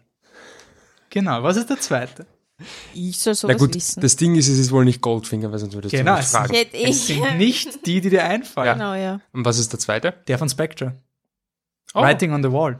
Das wird Oh. niemand Ja, wissen. stimmt. In 10 Jahren, 20 Ja, Jahren, so. Das voll. ist die Das Killer Trivial das ist- Frage. Das ist äh, von, von Sam Smith und ich glaube, das war in einem Oscar-Jahr, wo ich sehr schlecht war. ja. Aber den habe ich gecallt. Da habe ich gesagt, aber passt auf auf den, weil da steht James Bond drauf und die Leute haben den Lady Gaga-Film einfach nicht gesehen. Ja. Und dann gibt es diese Moving Lady Gaga-Performance, wenn du rausgehst. Boah, wie, oh, boah, boah. Dieses ja. Survivor-Zeug. Ja. Und dann die Oscar goes to Spectre. Das schlechte Wort. Äh, Lauwarm, Ja, gehen Lauwarm. wir weiter. Bleiben wir im Lauwarm-Gebiet? Spoiler, ja. Spoiler, ja. Und wir bleiben im Willkommen. altmodischen Gebiet. Ähm, ja, hören wir uns. Also wir sind bei Wonder Wheel und wir hören uns einen Clip an. I knew what was going on, but you look the other way when your husband's hot stuff and six million women are after him. But he wants you. And it's all jewelry and furs and Florida and the racetrack and the Copa and the roulette wheel in Cuba. You've really lived a life. It was great. Until it wasn't. Ähm, das war Juno Temple als, glaube ich, Caroline. Die Carolina. Rises vor. Okay, ja, ja. Es ist das Jahr des Dark Knight. Ähm, also, und sie sitzt gerade mit Justin Timberlake, einem, einem jungen Rettungsschwimmer, naja, so jung, aber einem Rettungsschwimmer im Auto und erzählt ihm ihre, ihre Lebensgeschichte, die recht, recht düster ist, weil sie war mit einem Mafioso verheiratet. Und wie kommt, wie kommt es eigentlich daher? Carolina ist die Tochter von Humpty. Humpty ist Jim Belushi. So heißt er, gell? Ja. Es Heißt so. ist mir gerade irgendwie, als ich den Namen ausgesprochen habe, war ich mir gerade nicht sicher, ob Ist ich. Ob Jim Belushi ist der coole Onkel Jim, oder? Dieses Sitcom. ah, ja. Ich glaube, ja. ja, ja, ja. Und ähm, er hat eine Frau, das ist die Kate Winslet, die Ginny, und sie leben in Coney Island in den 50er Jahren. Das ist ein Vergnügungspark in New York. Und sie leben dort und sie arbeiten dort recht harte Jobs. Es ist eine halbwegs okay Ehe, wobei es mehr diese Art von Filmehe ist, wo die Frau sagt, na wenigstens schlägt er mich nicht oft. So, er ist eh gut zu mir. Das äh, kommt recht, recht häufig vor. Und ähm, Wonder Wheel ist äh, der Film von Woody Allen. Und wie immer, oder Ist es wie ein sehr, Comeback? Je, nein. Ähm, oft oft äh, ist bei Woody Allen, kommt eine junge Frau ins Geschehen, was die, die allen Männern nicht nur den, also sie verdreht ihnen nicht nur den Kopf, sondern sie ist wie so ein, wie so ein Lichtblick. Und das ist die Carolina in dieser Geschichte. Carolina ist die Tochter eben von Humpty, ähm, die, er, die Tochter aus der ersten Ehe. Sie hatten keinen Kontakt mehr und plötzlich taucht sie auf, weil sie wird eben von ein, von ihrem Mafioso-Mann gesucht, weil sie hat sich von ihm getrennt, weil der eben abusive, abusive war. Und ähm, damit kann die Ginny so halbert umgehen. Die ist eine neurotische, aber sehr verständlich neurotische Frau, die absolut nicht zufrieden ist mit ihrer Lebenssituation, so um die 40, 45 Jahre alt und ihr Mann auch so um die 50. Und wie gesagt, es ist eine okay Ehe, man hält's halt durch, weil man muss. Und ähm, was hier ein bisschen raushilft, ist die, die Affäre mit Justin Timberlake. Jetzt muss ich gerade nachschauen, wie er heißt. Es ist ein bisschen länger her, weil das war auch bei der Biennale, wo ich das gesehen habe. Mickey, genau. Und Mickey erzählt auch die, die Geschichte sozusagen. Er ist, er ist dieser sketchy Charakter, der er ist, der, er ist der Rettungsschwimmer und fesch und sitzt auf dem Rettungsschwimmerstand und erzählt dir halt, wie es alles abgelaufen ist. Und er hat eh, er ist eh so ein mitleidiger lieber Bur, weil er pudert eh mit den älteren Ladies, weil die brauchen das. Die brauchen das ja von ihm. Es ist, ja- es ist ja so und man, sie tut ihm so leid. Also die, die Genie tut ihm schon extrem leid, dass es so gegangen ist, wie es gegangen ist, weil natürlich kann es einfach nicht gut gehen, wie es ist passive Frauenrolle kann aus ihrem Leben eigentlich nicht ausbrechen, weil alles ist ein bisschen scheiße für sie und niemand checkt's. Das ist vor allem das Problem, dass niemand irgendwie sehen kann, wie schlecht es der Genie geht. Nicht einmal die Carolina, weil die dreht sich auch um ihre eigenen Probleme, aber die hat eh auch genug Probleme. Und ja, was, was soll ich sagen? Es ist ein, ein sehr altmodischer Film. Es ist eine Art Malen nach Zahlen, aber wenn du es von einem bestimmten Künstler kaufst. Also wenn du Malen nach Zahlen, weiß nicht, von Van Gogh kaufst, dann weißt du halt, es ist Van Gogh drinnen. Und das ist die Malen nach Zahlen Version von Woody Allen. Also wenn du quasi im Malen, also du gehst hin und sagst, ah, ich will jetzt unbedingt was, was haben, was ich schon kenne, irgendwie. Ja, wir halt das. Wir halt Wonder Wheel von, von Woody Allen, ist ein schönes Bild von einem, weiß nicht, von einem Riesenrad. So auf die Art. Ähm, es ist, äh, für mich war es ein langweiliger Film, weil ich das Gefühl hatte, ich, wie gesagt, ich habe alles schon mal gesehen und es war aus mehreren, also zusammengeklaubt aus, aus vielen verschiedenen Woody Allen Filmen und halt dieses typische, typische unter Anführungszeichen 50er Jahre, ein bisschen Mafioso-Ding. Also, na, es hat, es hat mich nicht wahnsinnig unterhalten. Kate, Kate Winslet spielt wirklich super duper klasse und sie ist toll in dem Film, aber ich habe auch ihren Charakter nicht wirklich ausgehalten, weil sie ist halt schon ein bisschen nervig. Nein, es hat leider nicht zu mir gesprochen und leider bin ich auch nicht reingekommen in den Film. Das fand ich sehr schade, weil ich wollte, ich wollte es eigentlich eh, ich wollte mich eh unterhalten lassen. Ich habe meistens keine, also ich, wenn ich mich in einen neuen Woody Allen Film reinsetze, dann habe ich immer noch eine große Hoffnung, dass es mir wieder gefallen könnte. Aber leider bin ich überhaupt nicht reingekommen und bin eigentlich neben mir gesessen im Kino und habe mich halt so beobachtet und habe mir gedacht, na ja, schauen wir mal, wann das halt vorbei ist und hoffentlich gefällt's mich his Eltern und so. Also das war mehr so ein ah, immer. Abwägen und, und schauen wir mal, wann, wann das, wie das weitergeht, ja. Und wann's aus ist. Genau, ja. Ich finde, wenn, ähm, wenn wir bei Hour gesagt haben, dass es, dass es nicht einmal schafft, Standard zu sein, ähm, Wonder Wheel ist wirklich mal nach Zahlen Woody Allen. Ähm, ich finde halt, was du schon merkst bei, bei, bei Wonder Wheel, äh, dass das jemand macht, der, der sein Handwerk kennt und das fand ich schon irgendwo cool. Also du, du hast einfach die Art und Weise, wie die Geschichte erzählt, wie die Geschichte äh, klar, Standard, ja, aber wie er die Geschichte in die Dialoge einwebt, wie er die Figuren etabliert, wie er die Konflikte etabliert, wie er, er macht das ja wirklich gut. Er macht es richtig gut. Es ist wirklich quasi technisch, das- also technisch im Sinne von, wie das Drehbuch geschrieben ist, das ist schon cool und das ist schon super, wie er das macht, wie er das erzählt. Aber es ist halt auch wirklich, es ist, es wirkt halt wirklich wie, wie, wie eine Fingerübung. Also wirklich so, er spielt sich halt warm so und jetzt, jetzt schreibt dann auch bitte was, was, was mich interessiert, weil das interessiert mich halt überhaupt nicht. Also ich fand die Geschichte nicht, nicht ansprechend, ich fand die Charaktere bla. Er hat mich sehr erinnert an ähm, The Purple Rose of Cairo von, glaube ich, 1982. Und da werde ich mich jetzt super unbeliebt machen, wenn da irgendwo ein, ein großer Woody Allen-Film äh, ist, weil, weil ähm, äh, Purple Rose of Cairo ist ja einer der großen, einer der 50 Comeback-Filme oder zumindest einer der, der großen Woody Allen-Filme. Aber der interessiert mich auch überhaupt nicht. Also ich finde den wesentlich besser als Wonder Wheel, das ist halt für mich die, aber der hat auch so quasi so urviel Nostalgie und ähm, da ist halt irgendwie, ja, er ist einfach ähnlich aufgebaut und halt diese frustrierte Frau im Mittelpunkt. Aber er Es ist ist halt, so ein lieber Woody Allen Film, oder? ja, wohl, ich meine, das Ende ist halt sehr, ähm, ich will jetzt nicht spoilern, aber das Ende überrascht einen sehr Stimmt, ja. und gibt dem Film wirklich eine, eine neue Ebene. Und er ist wirklich viel, viel besser als Wonder Wheel. Und er ist halt auch so ein Film, wenn ich sage, wenn ich weit wegfliege, ist King's Speech schon sehr gut, dann ist, äh, empfehlenswert, dann ist Purple Rose of Chiron sehr gut. Aber persönlich interessiert er mich überhaupt nicht. Und Wonder Wheel ist die fade, schwächere Version von dem.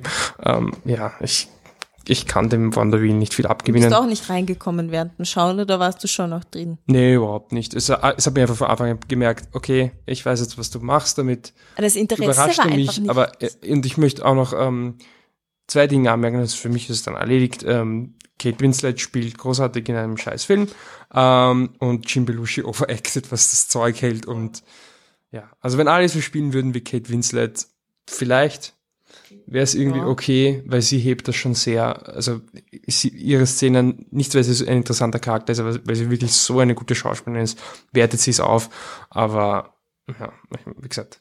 Ich finde, dafür ist es, es ist fast ein gutes quasi Video, um zu zeigen, wie, wie jemand wirklich eine fucking gute schauspielerische Leistung in einem Film macht, weil es einfach so ein arger Kontrast ist und du kannst irgendwie den Finger nicht, nicht wirklich drauflegen, was es ist, aber es ist einfach, die Szenen mit ihr sind so anders als die anderen Mhm. Szenen. Also es ist wirklich faszinierend, wie Es gut ist, sie ist. es ist wie Aber- Jennifer Aniston in, in Mother's Day. Absolut vergessbarer Film, schaut's den ja nicht, aber wenn er mal im Fernsehen läuft, seht ihr die Jennifer Aniston Filme und denkt sich, was? Warum? Und nicht, weil es weil es jetzt so overacted oder was, sondern weil es einfach so, wow, die kann ja echt schauspielen. Und bei Kate Winslet finde ich dasselbe. Ähm, aber Ja, nichtsdestotrotz, nee, ich nee. mag den Film nicht. Ich auch und nicht. Lauwarm. Okay. Äh, ich muss jetzt leider gerade die Diskussion Hitchhiken. Es ist Gott sei Dank passiert. Ich habe es gehofft, die Directors Guild Nominierungen sind draußen. Aber Woody fürs Allen ist nicht nominiert. Nein, Woody Allen ist nicht nominiert. Nämlich nominiert ist äh, Guillermo del Toro für The Shape of Water, Greta Gerwig für Lady Bird, Martin McDonough für Free Billboards Outside Ebbing, Missouri, Christopher Nolan für Dunkirk und Jordan Peele für Get Out. Also kein Spielberg, kein Ridley Scott, kein Paul Thomas Anderson. Ähm, Jetzt jubel ich bei Greta Gerwig, das ist natürlich irgendwie schwachsinnig, weil ich den Film nicht gesehen habe, aber es Ähm, darf schon noch eine, eine Frau. Es ist die vierte Directors Guild Nominierung für Christopher Nolan. Christopher Nolan hat noch nie eine Regie-Nominierung bekommen. Christopher Nolan ist der einzige Regisseur neben Ben Affleck. Er hat es aber zweimal geschafft, der von Producers, Writers und Directors Guild nominiert wurde und nicht für den Regie-Oscar nominiert wurde. Äh, er ist der einzige Mensch, der für die drei nominiert wurde und dessen Film nicht für Best Picture nominiert wurde. Ähm, gut, haben wir das auch. Und Greta Gerwig ist die achte Frau, die von der Regie-Gilde nominiert wird. Deswegen auch das Buch von Michi. Und Jordan Peele ist der vierte farbige Regisseurin, die, der die nominiert wurde von der Regie-Gilde. Also ich habe ich hab ein bisschen Vorteile im diesjährigen Oscar Race. Ich habe Vorteile gegenüber Ridley Scott. Ich bin einfach froh, dass er nicht nominiert wurde. Ich habe den Film nicht gesehen. Das ist eine komplett ungerechtfertigte Einschätzung, die komplett auf Vorteilen basiert. ist mir so blunzen. Ist mir wurscht, ob es schwierig war, den Film neu zu drehen und dass das eh urbeeindruckend ist, dass der Film konsistent ausschaut, obwohl ihn quasi neben der Stelle Rick Carter eh ganz toll, aber ja. Wurscht. Wer war der fünfte? Ich habe jetzt einfach was. Ah, McDonald, ja, okay. Martin, ähm, Free Billboards, was ja derzeit passt, wie der fette Favorit ausschaut, oder? So vom, vom Gewinnen. Mhm, Beziehungsweise, man muss halt schauen, aber ähm, wenn The Shape of Water wirklich bei allen nominiert ist, muss ich auch sagen, die Academy zeichnen sich dadurch aus, dass es nicht viele Leute drin sitzen, die alle aus verschiedenen Branchen kommen.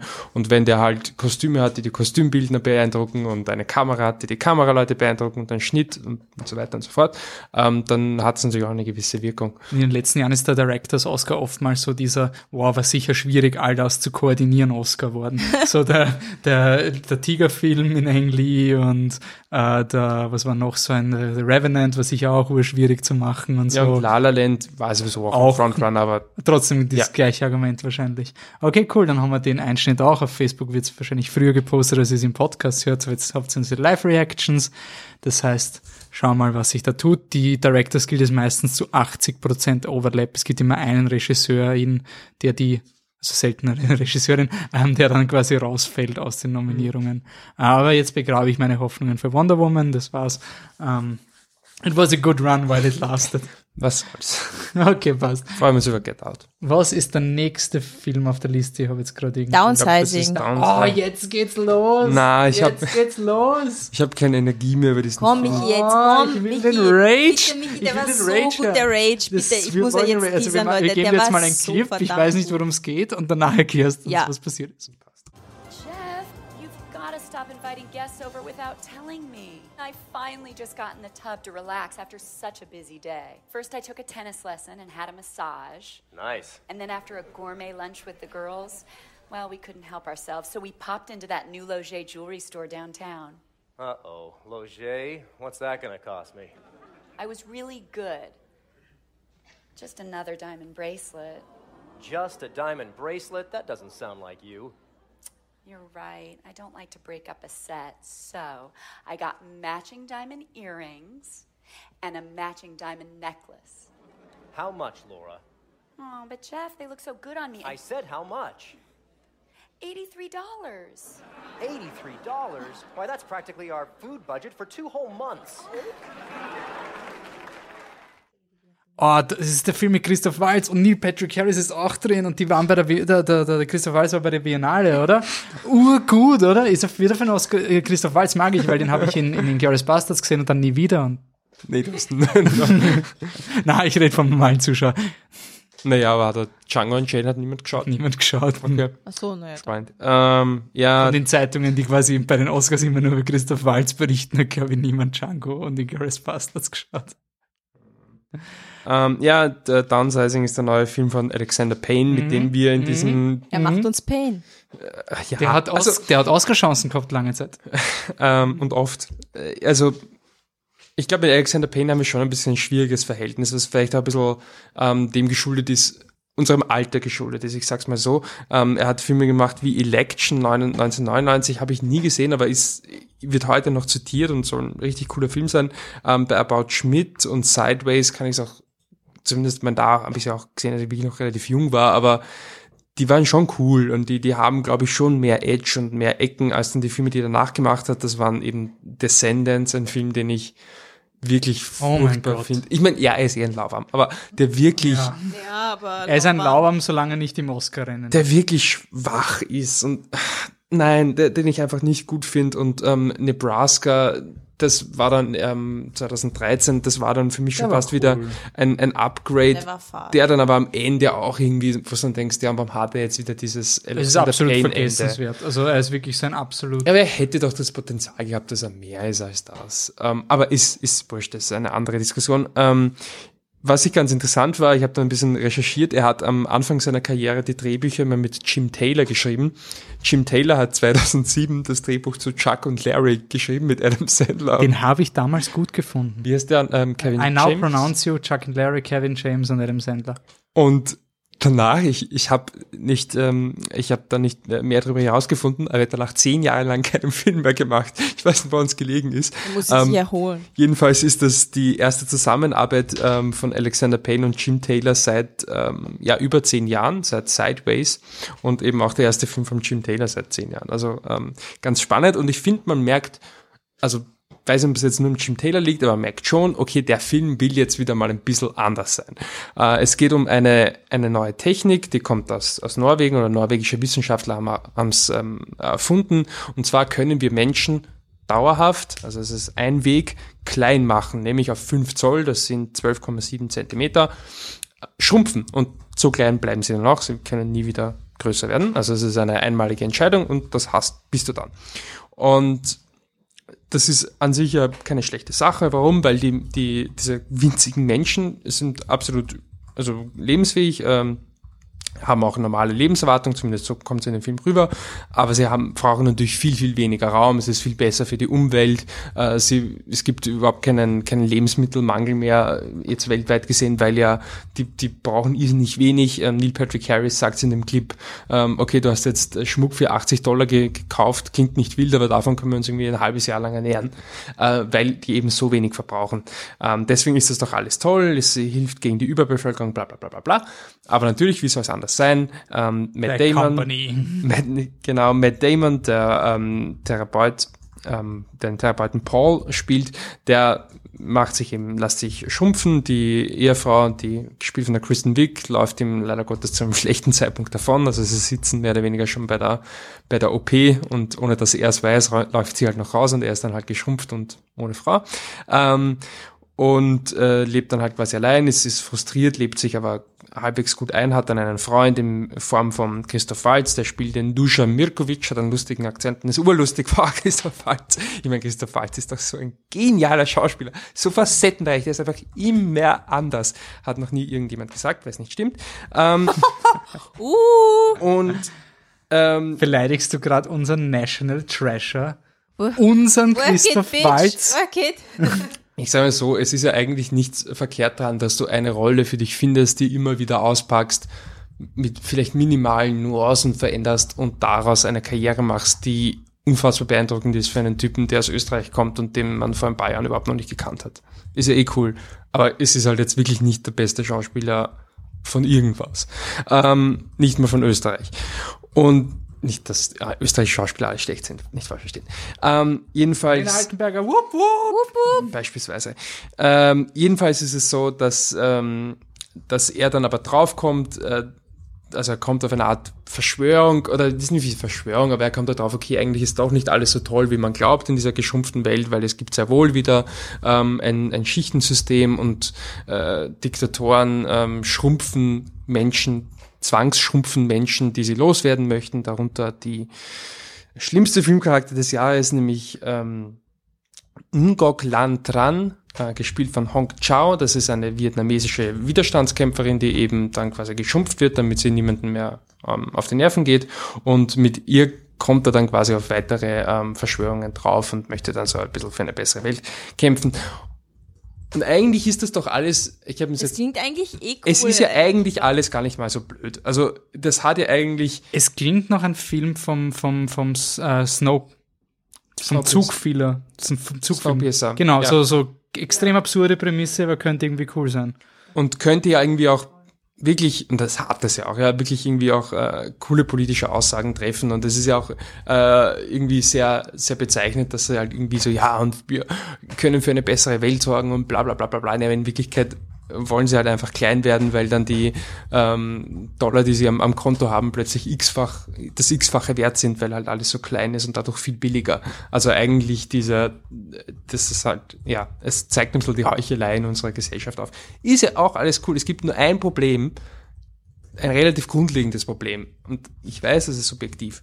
Aber der Film ist absolut unerträglich. Du kannst, also, Yes, Es Michi, gibt halt- los. Michi, bitte, leg los. wenn es nur ein Problem gibt, dann ist es halt, dass der Film scheiße ist. Es tut mir Ja. leid.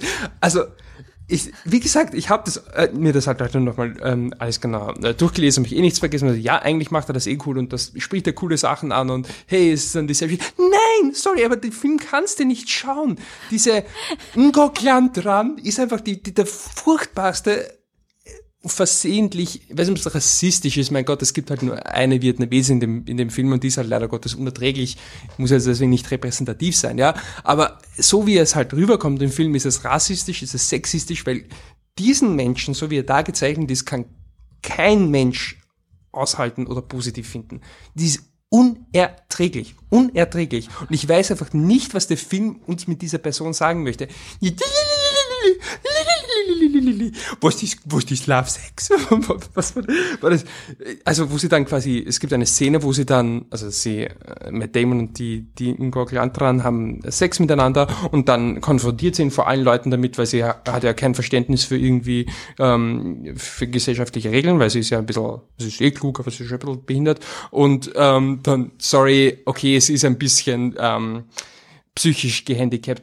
Ähm, und dann ist sie ja, da, da muss sie halt irgendwie, da gibt es eben so eine, eine Quint-Szene, wo, wo sie ihn dann vor allen Leuten fragt, ja, was ist, was ist Love Sex und was ist Just Sex Sex? Und, und Leute lachen noch im Kino. So, es ist furchtbar, es ist einfach nur scheiße.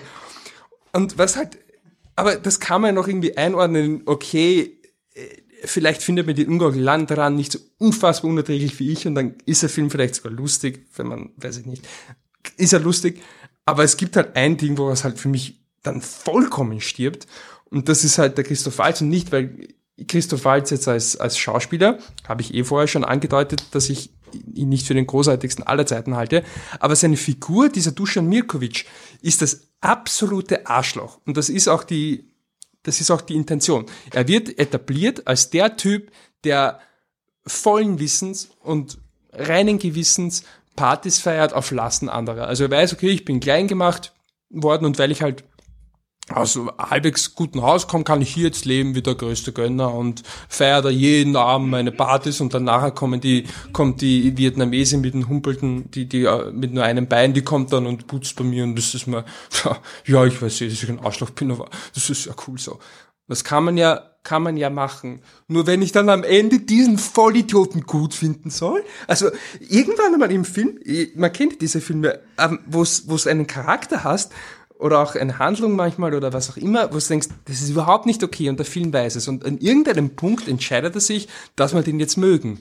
Und am Ende irgendwie ist es dann voll emotional. Am Ende ist er voll der Liebe. So, Nein, ich mag dich nicht. Es tut mir leid, ich bin offen für alles, aber ich mag dich sicher nicht. Also du kannst dich ändern und so, klar, aber du bist immer noch, also jetzt, so wie du jetzt bist, bist du ein unfassbares Arschloch und ich finde dich jetzt nicht toll, nur weil du irgendwo auf der richtigen Seite stehst. Nein, nein. Und da, da hört es halt für mich auf, wo ich mir wirklich denke, der Film möchte ja irgendwie ähm, auf die Probleme unserer Welt äh, hinweisen und über diese, diese unfaire Behandlung mancher Gruppen und dann macht das selber und dann ist dieses Arschloch, das hintritt auf diese Menschen bewusst, nicht weil ihm das Hintreten Spaß macht, aber weil er es halt einfach ausnützt und weil er auf deren Kosten sozusagen ein schönes Leben hat. Mit dem soll ich dann sympathisieren am Ende, einfach nur weil der Film zu faul ist, irgendwie äh, einen gescheiten Charakterbogen für den zu schreiben. Nein, nein, nein, nein, nein, nein, nein, nein, nein. Und ich habe wirklich nach dem Film ich habe, äh, die, die Anne hatte schon ungefähr gewusst, was jetzt kommt, weil ich wirklich mein, mein, mein Telefon packen musste nach dem Biennale-Film war das und sie angerufen und gesagt, so, ich bin durch mit Alexander Payne, ich schaue nie wieder einen Film von Alexander Payne.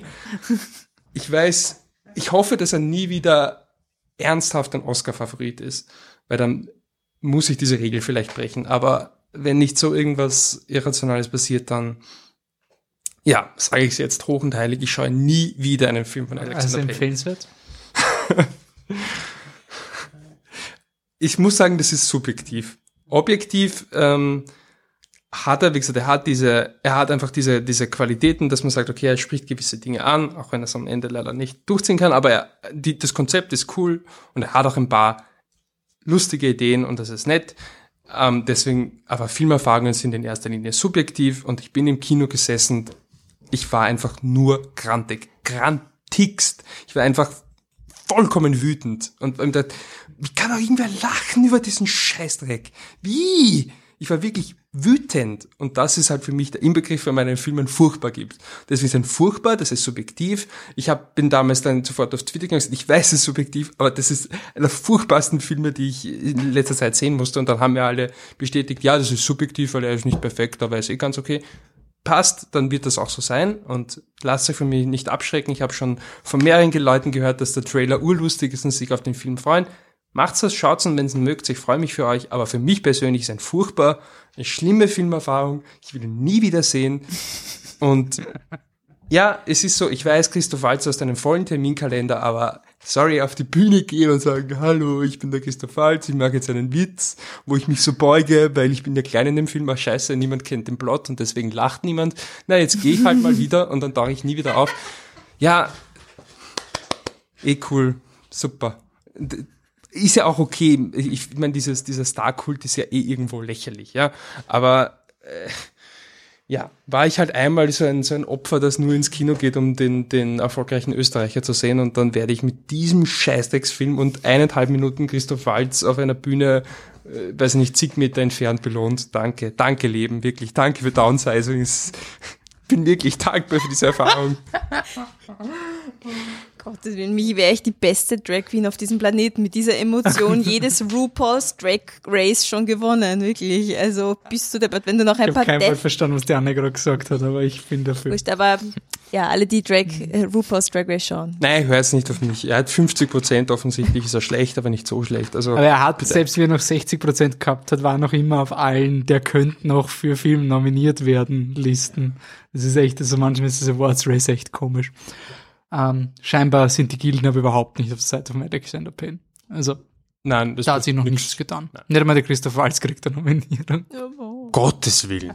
Um Gottes Willen. Also, man kann über Hey, der hat schon mit der gleichen Performance zwei Oscar gewonnen. Also, Okay, aber das ist ja dieselbe Performance, nur schlechter. Django Unchained ist dieselbe Performance, Punkt. Und das ist dieselbe Performance, nur schlechter. Also, er macht diese Performance ja gut an sich. Und in dem Film merkst du ja wirklich, wie es ihm sowas von scheißegal ist. Sorry, aber es, es war ihm wirklich scheißegal, dieser Film.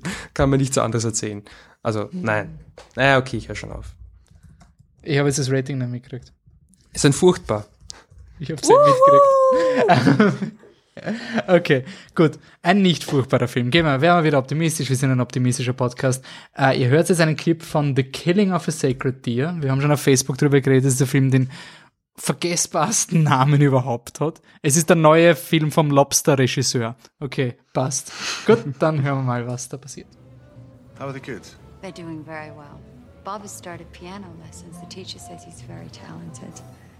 Now we have to get him one so he can practice at home. I just haven't gotten around to it yet. I'm renovating the clinic. I'm on the phone all day. Our daughter started menstruating last week. Great. Yes. She was a little scared, but she's okay now. Ja, gut, dass es ihr wieder gut geht. Also, was ihr da gerade gehört habt, ist ein ähm, Clip von The Killing of a Sacred Deer und ich versuche gerade verzweifelt die Inhaltsangabe ähm, zu bekommen. Das ist der neue, das ist der neue Film von ähm, Jorgos Lantimos, der fünfte Film mittlerweile. Und ich habe dann klassischen Wolfi gemacht. Ich habe gewusst, ich sollte diesen Regisseur endlich schauen. Genauso wie bei äh, Asghar Fahadi, der ja A Separation und ähm, der zweite, also ähm, äh, Le Passé. Le Passé und dann eben Fushandi gemacht habe, ich mir den dritten angeschaut, jetzt haben wir noch jetzt Lobster, habt ihr urgehypt. Aber da war ihr ja eigentlich sogar am Anfang enttäuscht. Ja. Anne hat ihn, glaube ich, bei der, trotzdem bei der Top 10 dann drin. Irgendjemand hat ihn in der Top 10 drin. Ich habe ihn dann ein zweites Mal gesehen, das war richtig geil. Und ähm, Dogtooth habe ich noch die Blu-ray zum Schauen. Und dann haben wir gedacht, ich schaue mir jetzt endlich mal einen Film von dem an, damit ich ein Bild krieg von dem. Und ähm, der Film ist eigentlich recht äh, ja, straight zu Beginn. Also Stephen Murphy wird gespielt von Colin Farrell. Er lebt mit seiner Frau ähm, Anna, die spielt von Nicole Kidman zusammen und er hat ähm, zwei Kinder.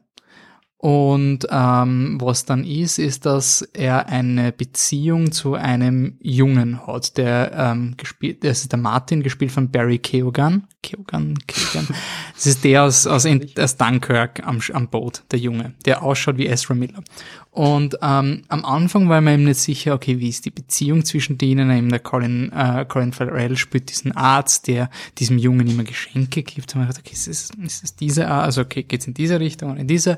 Und man kommt dann recht schnell drauf, eben, der Colin Farrell ist Arzt und man weiß nicht, was passiert ist, aber er war auf jeden Fall im Operationssaal, als der Vater von diesem Martin gestorben ist. Und er hat diesen Vater auch operiert. Wo die Schuld jetzt liegt, weiß man nicht.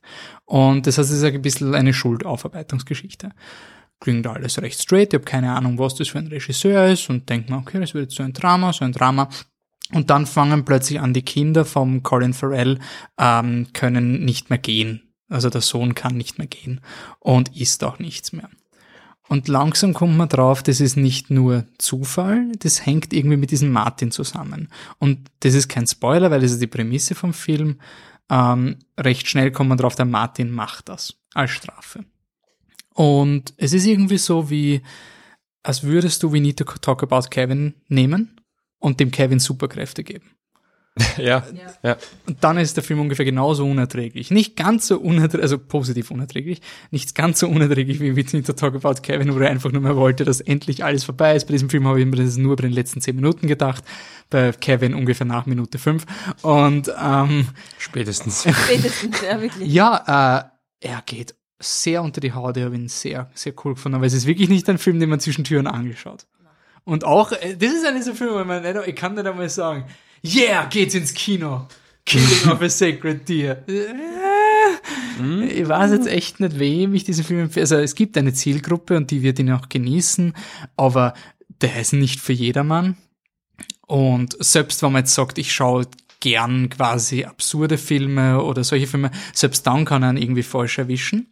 Aber was mir sehr gefallen hat, war, der mich jetzt also in der Kritik sehr gut beschrieben ist, dass diese er, er beantwortet nie, woher diese Dinge alle kommen, oder da gibt es keine Aufklärung, keine thematische, und man nimmt es ihm nie übel. Und das ist eigentlich Mhm. eine extrem, das habe ich eben beim Schauen gar nicht so checkt, erst wie ich dann die Kritikkorrektur gelesen habe, so ein, oh ja, wow, sorry Michi, dass ich jetzt deinen Punkt gestohlen habe. Ja, Aber schon.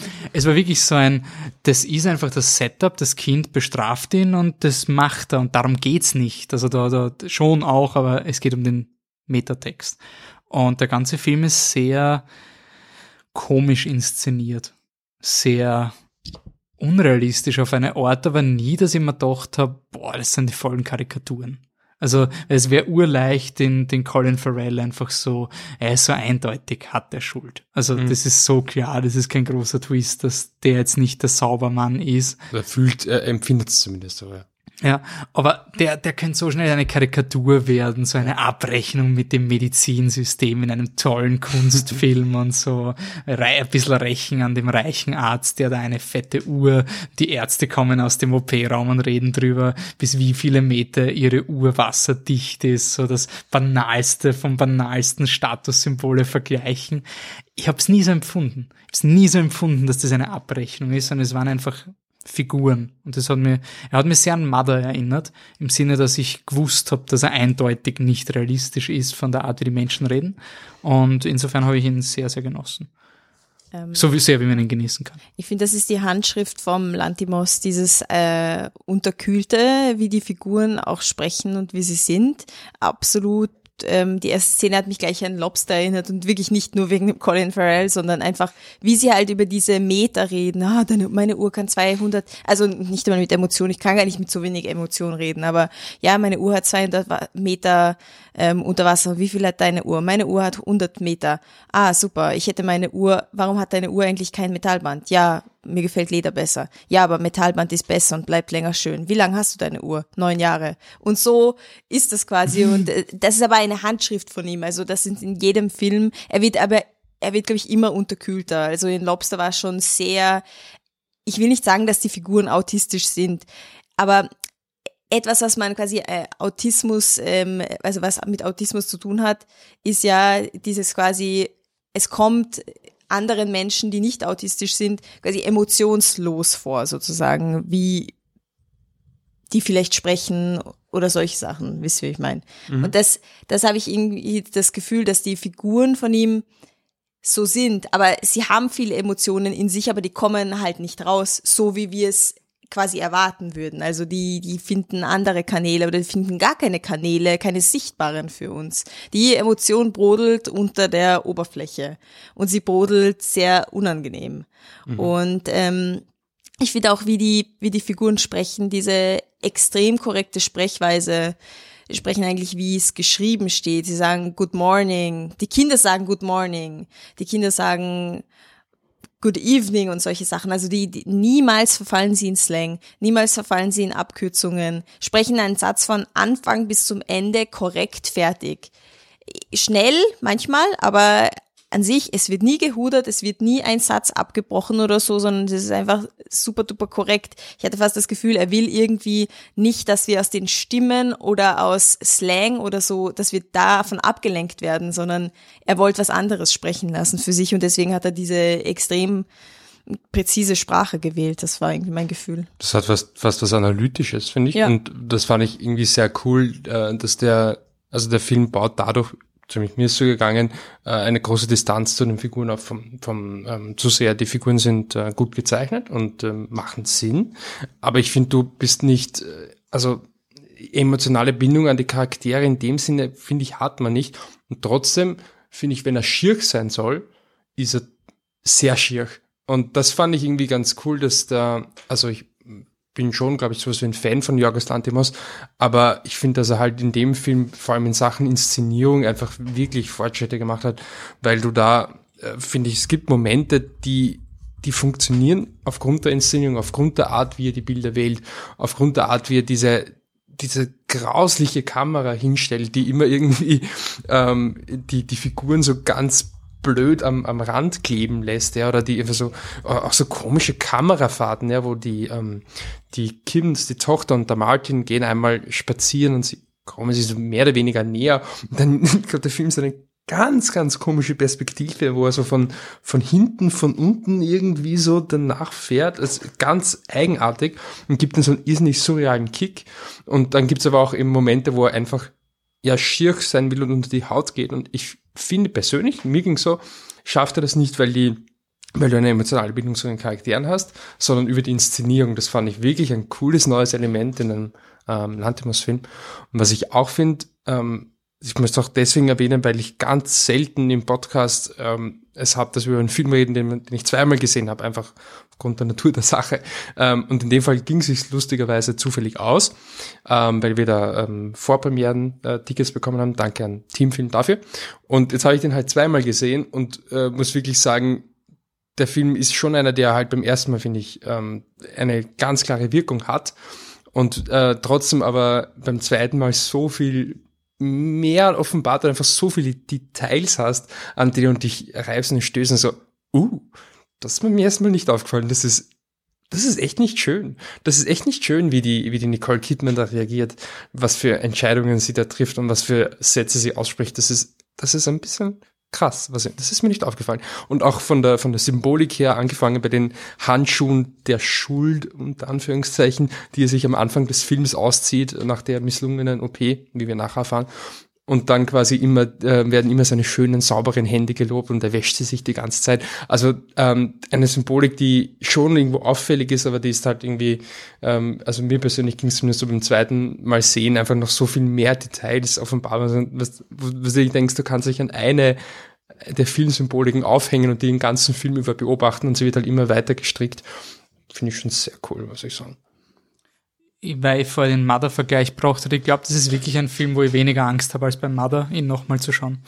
Äh, Mother war beim Blockbuster, dem Gartenbau-Kino. Ich habe mir Karten für Wonder Woman gekauft, habe Wonder Woman ein viertes Mal im Kino geschaut und habe mir gedacht, na, Mother, brauche ich kein zweites Mal, ich habe Angst, dass, dass der Film komplett zerfällt und pretentious und sonst irgendwas ist. Und bei dem Film habe ich überhaupt keine Angst. Also wirklich so ein, ja, vielleicht ist er jetzt nicht mehr, bin ich nicht mehr so on the edge wie äh, mehrmals im Film. Wo er, er gibt ja, es gibt ja wirklich sogar einen Moment, wo ich glaube, der Film ist aus, weil es so intensiv ist und dann geht er doch noch eine halbe Stunde länger. Und es ist ein, wow, okay. Ähm, ich möchte eine Diskussion kurz aufgreifen, die wir bei Blade Runner gehabt haben, weil ich da einfach lange Zeit herumgehackt habe am Soundtrack. Ich dachte, dass das jetzt kommt. Soundtrack von dem Film ist so geil. Ja. Das ist ein Soundtrack. Und ich habe lange über Blade Runner noch drüber nachgedacht, warum mich das so gestört hat.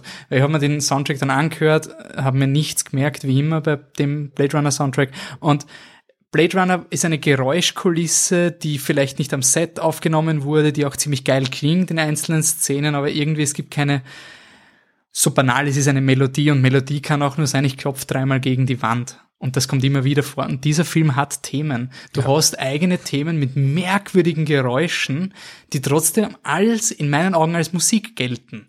Und die Stimmungen transportieren. Und das klingt, es erinnert mich sehr an die japanischen Ring-Filme zum Beispiel, so ein wie Fingernägel, die irgendwo drüber laufen, irgendwie so grindig. Aber mhm. es ist Musik. Also für mich ist das wirklich, das ist ein, einer dieser Soundtracks, die man, die unhörbar sind, ähnlich wie Jackie, den ich nicht hören kann, wenn, so, man Jackie kann man eher hören als den, aber der ist so gut. Also ich habe den wirklich, so vom Soundtrack-Erlebnis war das sicher einer der, wow. Und ja, fand ich auch. Hat mir wirklich geholfen zu verstehen, warum es mich bei Blade Runner so gestört hat, weil ich kann dir bei Blade Runner keine einzige Szene mit Themen sagen. Ich gibt, es gibt einzelne Momente, die geil sind bei Blade Runner, aber so, ja, ich finde es cool, dass du The, The Ring gebracht hast, weil ich habe mir während dem Schauen von Film auch gedacht, irgendwie ist das Horrorfilmmusik jetzt ganz banal ausgedrückt. Irgendwie, mhm. irgendwie ist das Musik aus einem Horrorfilm. Was ich mhm. echt geil fand, weil manchmal sie die banalsten Szenen einfach so einen fiesen, creepy Unterton bekommen, wo ja, du gar nicht. Es funktioniert ja. Also es, es hat ja einen Grund, warum Horrorfilme diese genau, Dinge verwenden. Ja, und bei dem Film, er ist irgendwie creepy und uh, und gleichzeitig äh, nicht, eigentlich doch nicht immer. Ich meine, die banalen Szenen, wo sie irgendwo sitzen und so, und dann hörst du diese komischen Geräusche, denkst da schon, ja. Jesus, was wird da auf dich zukommen? Also.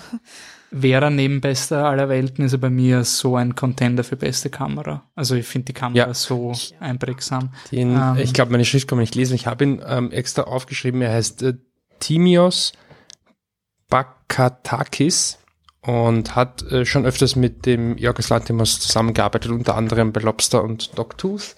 Ähm, bei Lobster muss ich jetzt ehrlich sagen, puh. Dogtooth definitiv. Ähm, oh, sehr coole ja. Kamera bei Lobster. Ich bin mir jetzt nicht, habe ich jetzt nicht so im Kopf, ähm, aber schon Dogtooth lebt total auch von dieser, von dieser mh, mm, Bildkraft. Ähm, ich finde es trotzdem, dass er da einfach in Sachen Inszenierung noch nicht so weit war. Und wer jetzt diese Harmonie, ja, also da stimme ich zu.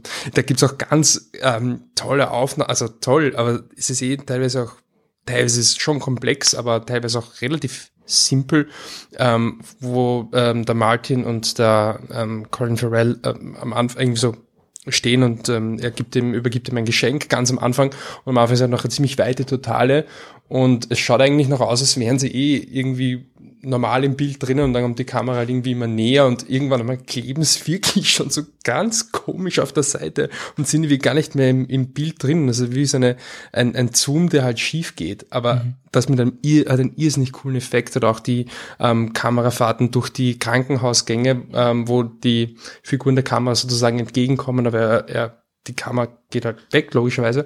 Ähm, aber das hat auch einen irrsinnig coolen Effekt. Ich finde auch die Kamera und die Musik beides wieder Horrorfilm aufnehmen. Highlights. Ähm, ich finde, ich weiß nicht, ob es die Inszenierung ist oder, oder wie es eingesetzt wird, aber ich glaube, es ist eine Mischung aus allem, wie halt das Kriechen der Kinder eingesetzt wird. Bist du deppert? Also wenn ich das, wenn ich das in einem Horrorfilm-Setting oder wenn ich das in der Nacht sehen würde, ich würde sicher einen Albtraum kriegen, weil die Kinder sind ja gelähmt und können sich eigentlich nicht Also hüftabwärts. hüftabwärts gelähmt und bewegen sich aber trotzdem fort, indem sie sich einfach an den, also sie ziehen sich einfach längs auf dem Boden entlang und sie tun das mit so einer so komischen. Selbstverständlichkeit, mit so einem fast gottgegebenen, ich bin halt jetzt so und ich bewege mich halt so und ich mache das.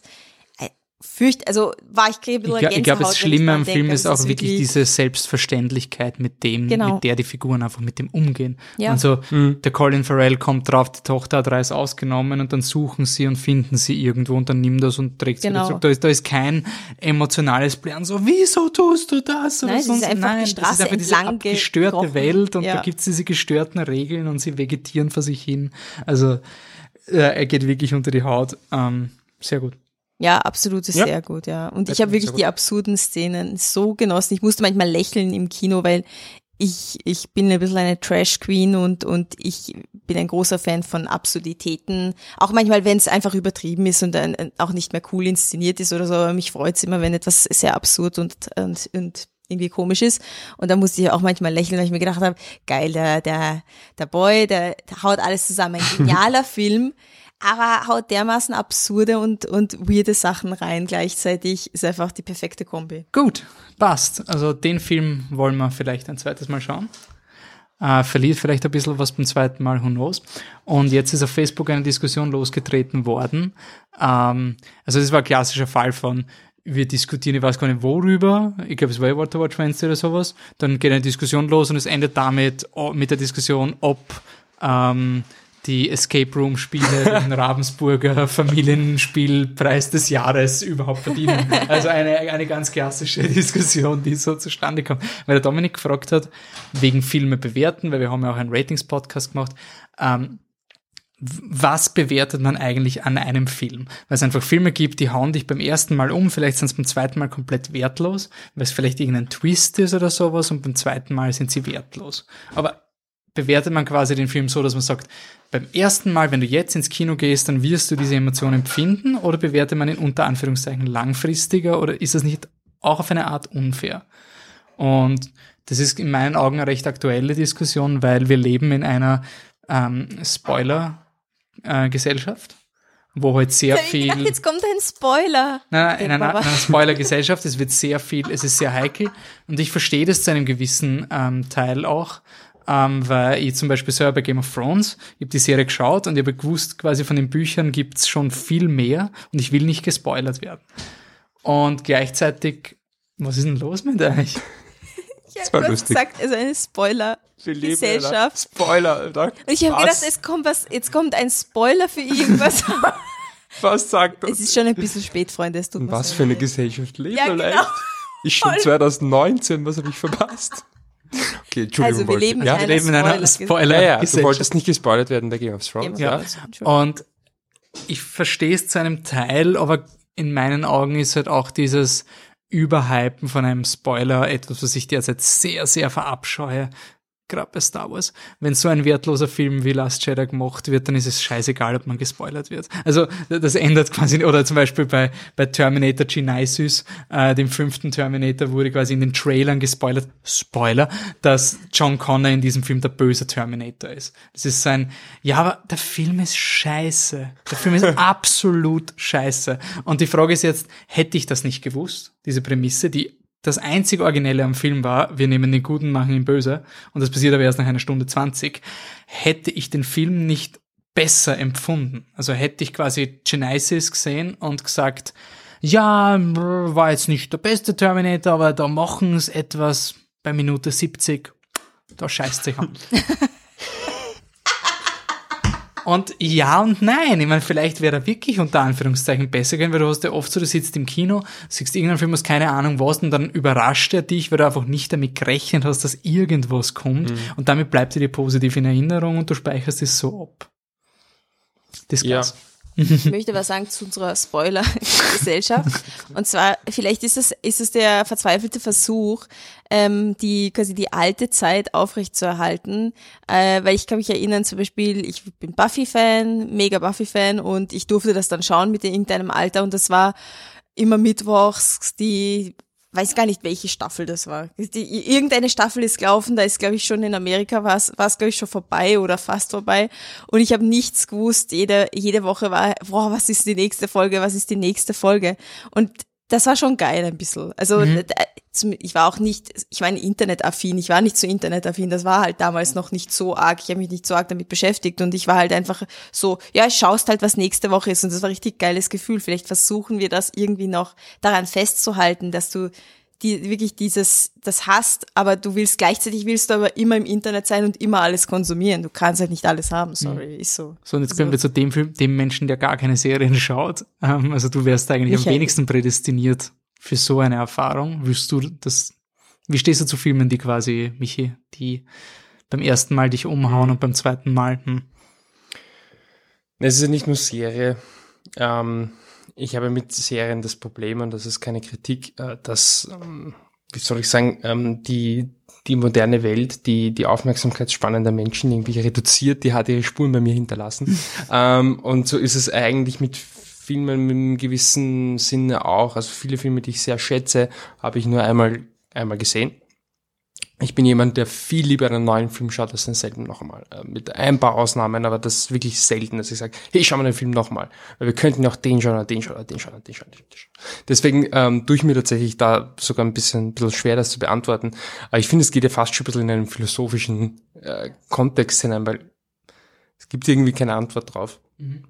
Wenn du einen Film hast und ähm, der haut dich jetzt beim ersten Mal um, ähm, ja, und beim zweiten Mal ist er nicht so cool, ist es irgendwo schade, ja. Ähm, und wenn du einen Film einmal siehst und sagst, das ist ganz nett und durch Zufall schaust du nochmal und dann haut er dich um, dann ist das irgendwie so ein super Surprise. Überrascht dich vielleicht noch mehr als der Film, der dich beim ersten Mal überrascht hast, weil diesmal hast du nicht nur damit gerechnet, sondern du warst sogar vielleicht sicher, dass es nicht passieren wird.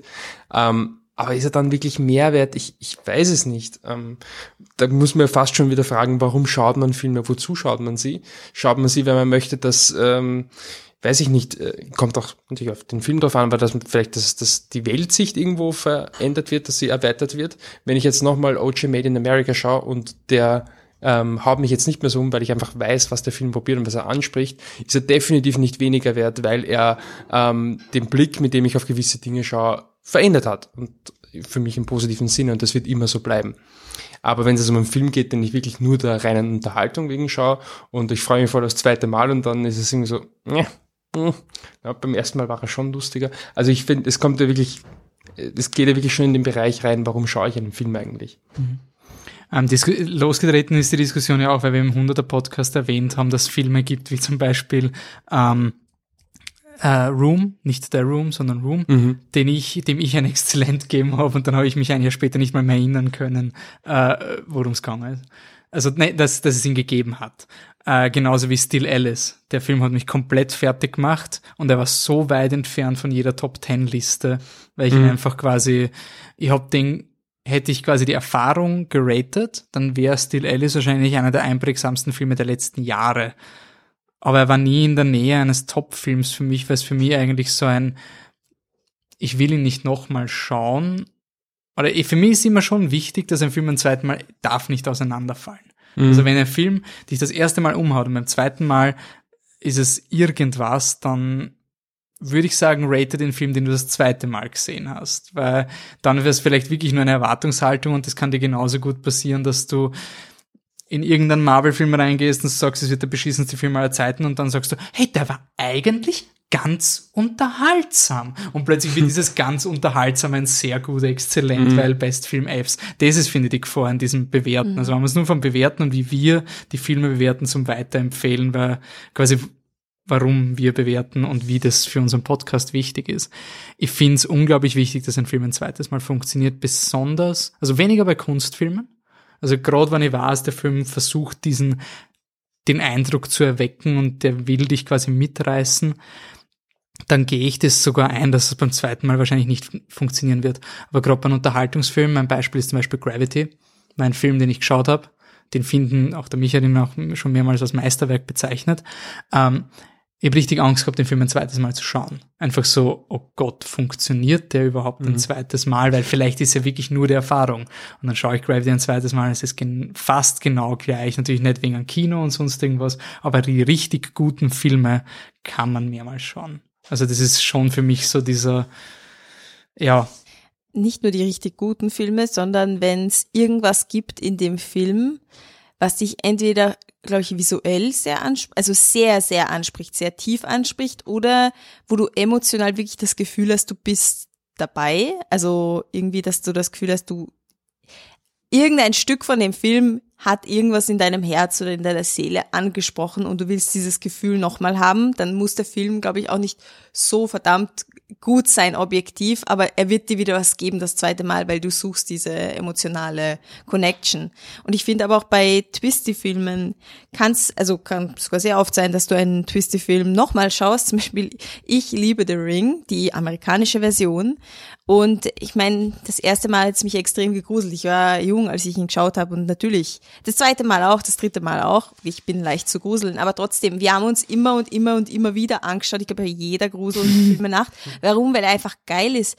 Die, das Visuelle, also das ist so quasi mein Pinterest des Herzens, wie sie da durch die, neben den verschneiten Wäldern und so weiter fahren einfach visuell so gut, dass ich das immer und immer und immer den brennenden Baum und alles immer wieder sehen will. Und ich weiß aber schon längst, wer, wer die Samara ist und ich weiß, wie das alles zusammenhängt und nein, aber ich will das einfach sehen. Also ich glaube, dass ich meine, ich weiß nicht, ob und trotzdem weiß ich nicht, ob The Ring so toll ist und auch so toll ist wie das Original und keine Ahnung, aber es gibt da noch immer die Ebene des Persönlichen, dass man sagt, der Film gibt mir persönlich so viel, dass ich ihn immer wieder besuchen möchte. Und das ist auch schon auch etwas, aber das ist vielleicht sehr persönlich. Also.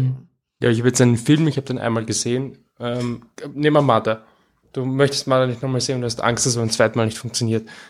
Ist es, aber ich meine, das erste Mal wäre trotzdem ein tolles Experience. Ja. Ich weiß nicht, ich, ich finde es irgendwie schwierig, dann irgendwie, ähm, äh, wenn wir jetzt wirklich schon arg philosophisch, aber die Emotionen, die ich in einem Moment habe, die, die habe ich ja nur, die, also die, die, die, die, was soll ich sagen, die nimmt mir ja keiner weg. Also wenn es Ja, mir genau, jetzt gut genau. geht, Ja, dann geht's haha. mir gut. Ah.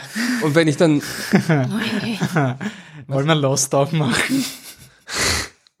es läuft auf genau das hinaus. ja, irgendwo schon. Schon. Ein Film ist eine Art quasi ein Weggefährte, wenn man es ganz philosophisch Ja. sieht. Und man fühlt sich dann beschissen, man fühlt sich betrogen. Es fühlt sich so an, als wäre man auf einen Trick reingefallen. Und Ja. das ist zum Beispiel so, als würde man einen Film machen, wo man viele Konzepte in den Raum stellt und dann macht man Episode 8 und scheißt einfach auf alles. Dann, dann zerstört das etwas. Da ist halt eine Fortsetzung, die quasi retrospektiv den vorigen Film richtig zusammenhaut, weil ich draufgekommen bin, da stand nichts dahinter. Und da leidet ein Film dann schon sehr drunter. Ich kann da immer sagen, Force Awakens ist ein guter Film. Sehr guter Film. Ich werde ihn trotzdem nicht mehr so gern schauen. Und das quasi wäre die Extremversion. Und bei Mother wäre dann das Gleiche. Wenn ich das Mother das zweite Mal schaue und dann draufkomme, okay, war gar nicht so deep wie geglaubt, dann es ist extrem lustig, weil im Endeffekt sollte man ja froh sein, dass man überhaupt diese Gedanken gehabt hat. Wurscht, was der Aronofsky mit man da aussagen wollte. Aber es ist dann irgendein persönliches, dass man enttäuscht ist oder gekrantelt und dann das auf am Film austrägt. Und ich habe keine Ahnung wieso. Ja, weil man Ja, hat eine ja. Erwartungshaltung und äh, man Aber ist halt ein Mensch, man will alles haben immer und wenn man es nicht kriegt, ist man halt ein grantiges Kleinkind. Ich finde, mit der Haltung wertet man halt das jetzige Ich über das Ich von der ersten Erfahrung. Das finde ich persönlich, äh, finde ich nicht, würde ich nicht so sehen. Also, wenn ich beim ersten Mal ähm, den Film super toll fand und er hat mir nicht viel gegeben und ich habe mich drei Tage lang gut gefühlt deswegen und beim zweiten Mal denke ich mir, hat mir das nicht gegeben, das war schon enttäuschend. Ja. Aber was hat mir denn, was hat mir denn drei Tage lang gutes Gefühl gegeben? Es war der Film. Aber mir geht's oft darum, und das eben, deswegen habe ich vorher die Marvel-Filme referenziert, weil das dann so oft, wenn man es alles aufhängt am ersten Mal und das dann abstempelt, dann führt es zu einer Filmkultur, wo du nicht mehr reflektierst. Und das führt dann zu diesen, ich sag mal, Carry-Over-Kritiken. Also das ist jetzt wirklich Blockbuster-spezifisch. Mhm. Aber dass du einen Film hast wie Avengers, der ein Mittel mittelmäßiger, wenn überhaupt irgendwas ist. Und du speicherst ihn aber, hey, der war lustig. Und drei Jahre später schaust du Age of Ultron und du hast nicht mehr reflektiert auf das originale Produkt und bewertest jetzt das neue Produkt mit dieser drauf, ja. neuen Linse und plötzlich leidet die Fortsetzung unter dir. Mhm. Und dann ist es relativ gesehen, ist Age of Ultron plötzlich diese Enttäuschung, weil nie dieser Aufarbeitungsprozess gemacht worden ist. Und das ist mir sehr wichtig, dass du bei Filmen auch einen Aufarbeitungsprozess hast. Dass du nicht nur sagst, okay, der Film war mir so blunzen und der war eigentlich mittelunterhaltsam. Das heißt jetzt aber dann, wenn du nicht mehr drüber reflektierst, dem Film dann nochmal eine Chance gibst, dann kommt plötzlich ein Now Pronounce You Chuck and Larry in deine Top 10, weil der hat dich überrascht und du hast mehr gelacht als geglaubt und das ist immer meine Gefahr, warum ich da halt so Mhm. auf dieses mehrmals schauen gehe. Also ich will halt, wenn, wenn man einen Film empfiehlt, dann schon eher sicher gehen, dass man es nicht Case in Point, was hat uns bloß so ruiniert? Der Patrick und ich haben den Film so cool gefunden. Sehr gut, super, schaut ihn an. Ich habe noch niemanden getroffen, der so auf der Hypewelle von diesem Film ist wie ich und der Patrick. Ich habe richtig Angst, wenn ich ein zweites Mal schaue. Dass er einfach mich zum richtigen Moment erwischt hat. Wir haben den deswegen extrem positiv bewertet, weil wir so glücklich waren, dass er existiert. Und das war aber dann gar nicht mehr das Produkt, was wir bewertet haben, sondern wirklich nur mehr unsere Erfahrung. Und das bringt einem Publikum, was zuhört, nichts. Also Okay, ja. das Publikum muss dann, wenn du genau Ja. in dieser Stimmung bist, und das hasse ich auch an diesen YouTube-Videos, weil die wieseln sich dann da raus. Ja, Okay, wenn du gar nichts ja. von Guardians 2 erwartest, dann ist er eigentlich relativ komplex und ganz gut. Okay, wenn es jetzt wirklich um die um, Bewertung. um die Bewertung geht und die wir jetzt nach draußen schicken, dann dann gebe ich dir recht.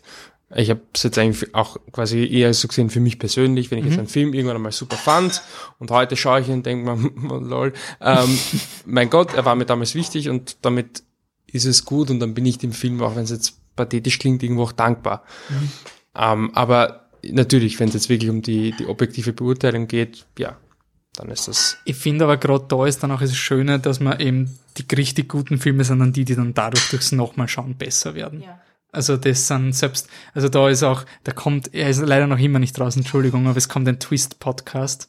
Ich nenne ihn nicht mehr Saw-Podcast, es ist ein Twist-Podcast, da geht es um die Mechanik vom Plot-Twist. Und da geht es auch darum, also quasi ein guter Plot-Twist ist auch eben einer, den du nochmal schaust und dann siehst du den Film unter einem anderen Auge. Das ist auch das, was da quasi den Christopher Nolan seine gesamte Filmografie prägt, weil er Filme machen will, die man sich ein zweites Mal anschauen muss, um sie zu verstehen. Und das ist quasi alles seine Twists. Wenn du den Twist kennst und du schaust Inception, dann sind die Blicke vom DiCaprio, wenn Inception angesprochen wird, komplett anders als beim ersten Mal. Und du fühlst dich nicht beschissen, du fühlst dich durchs zweite Mal schauen, plötzlich ist ein neuer Layer dazugekommen. Das sind die guten Twists. Mhm. Die schlechten Twists sind die, die du dann nochmal schaust und du denkst, ah ja, diesen, diesen Blick in die Kamera haben es gemacht, damit ich glaube, er ist der Bösewicht, aber eigentlich Ja. ist es komplett wertlos, wenn ich so mit der neuen Information. Ja. Auch ein Film, den ich jetzt nochmal geschaut habe, Zootopia. Das ist ein Film, mit jedem Mal wächst der. Da sind so kleine, wunderschöne Details.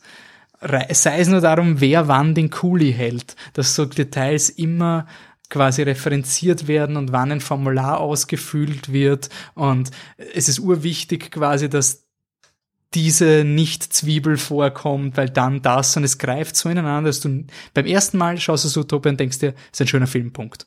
Beim zweiten Mal kommst du darauf, warum er ein schöner Film ist. Und das Mhm. sind, finde ich, wirklich die, wo dann das Rating vielleicht auch gar nicht mehr dafür steht, was ich original gegeben habe, weil es dann steigt. Mhm. Ich finde, The Lobster war so ein Film. Der Lobster war auch sein Film. Beim ersten Mal habe ich, habe ich ihn schon cool gefunden und alles, aber es war irgendwie so, naja, nach Dogtooth. Hm? Aber beim zweiten Mal und seitdem hängt er mir wirklich nach. Also ich freue mich, wenn ich an Lobster denke, dann denke ich so, ach ja, ja, Lobster, ja, Lobster. Also man sollte Filmen auch wirklich eine zweite Chance geben. Sollte man wirklich tun, weil es hat mich auch schon so oft überrascht, wie ich auf ein zweites Mal reagiert habe beim Film. Zum Beispiel Drive. Beim ersten Mal. Oh mein Gott, ich eh habe ihn überhaupt nicht so. gemocht beim, Na, beim ersten ja, Mal. also, hm, hm, hm. Und dann das zweite ja. Mal sitze ich drin und habe das Gefühl, ich sitze beim Ryan Gosling Ja, im Auto. ja. Oh mein Gott, ich brauche die Platte, also ich brauche die Schallplatte von der Musik und alles und ich war so ein Hype-Boy, was, was Drive angeht. Also wirklich. Ja, also bei mir auch so beim ersten gibt es, glaube ich, sogar noch die Kritik auf Englisch von 70. mir. Die war so, so, ne. 70 von 100 oder eh so. lieb, eh lieb. das war sein, oh mein Gott. Ähm, ja. Da, da Ja, und für kann ich übrigens nochmal unter, also ist eh schon wurscht, aber Also ich- alle drei dasselbe Experience hatten mit Ja. Drive. Ja. Bei Also- mir ganz genau dasselbe. Ich finde wirklich, dass man eben, was der Dominik angesprochen hat, das ist, finde ich total wichtig. Ich finde, es gibt auch Filme, wo ich ihnen, wenn es beim zweiten Mal nicht funktioniert, bin ich ihnen nicht böse, wie zum Beispiel angenommen, die beste aller Welten ist nicht so ultimativ geil, wie ich ihn noch in Erinnerung habe.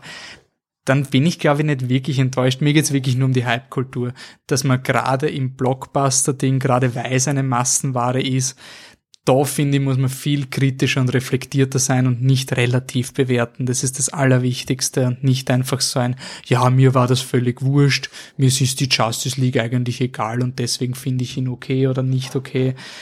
Da wirklich finde ich, da Ja, ist reflektieren, Nachholbedarf. ja. Bei den Kunstfilmen finde ich es voll legitim, dass mich The Room flasht und ich vergesse ihn dann. Oder dass Still Alice mir unter die Haut geht.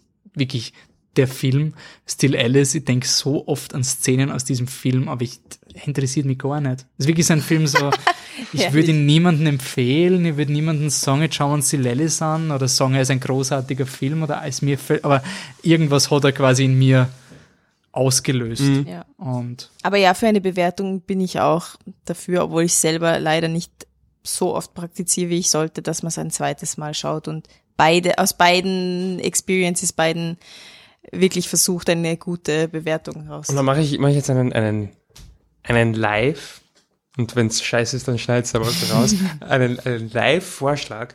Ui. Wir könnten, wir könnten quasi bei jeder Folge, wir gehen jetzt, weiß ich nicht, 40 Folgen zurück, Ja. Beispiel, reguläre Folgen, 40 Oh, Folgen zurück und in jeder, also mit dem- Abstand gehen wir vor und in jeder Folge lesen wir, Ja. lesen wir vor und übrigens vor 40 Folgen Ja. hat der Batzi Split eine empfehlenswerte gegeben. Übrigens, wir haben Split gesehen, das ist definitiv mindestens ein empfehlenswert. Ja, Batzi der war braucht sau cool.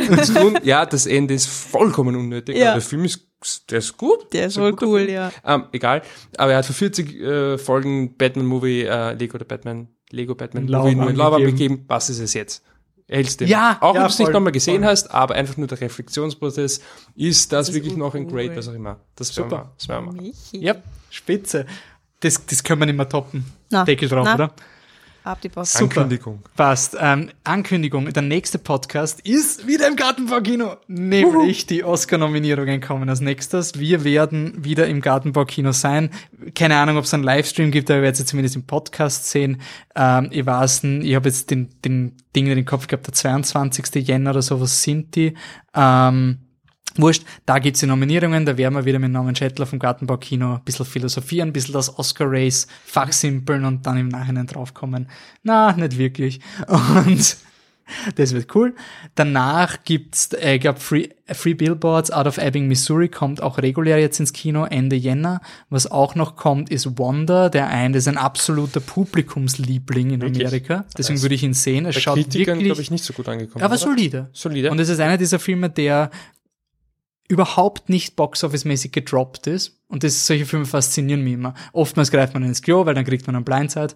Mhm. Aber es gibt diese Filme, die einfach connecten und der Trailer schaut der, schlimm aus. Ja, Ja. und das ist so ein. Film, der einfach wirklich erfolgreich ist. Ich weiß nicht, ob ich es bis dorthin schaffe, aber ja.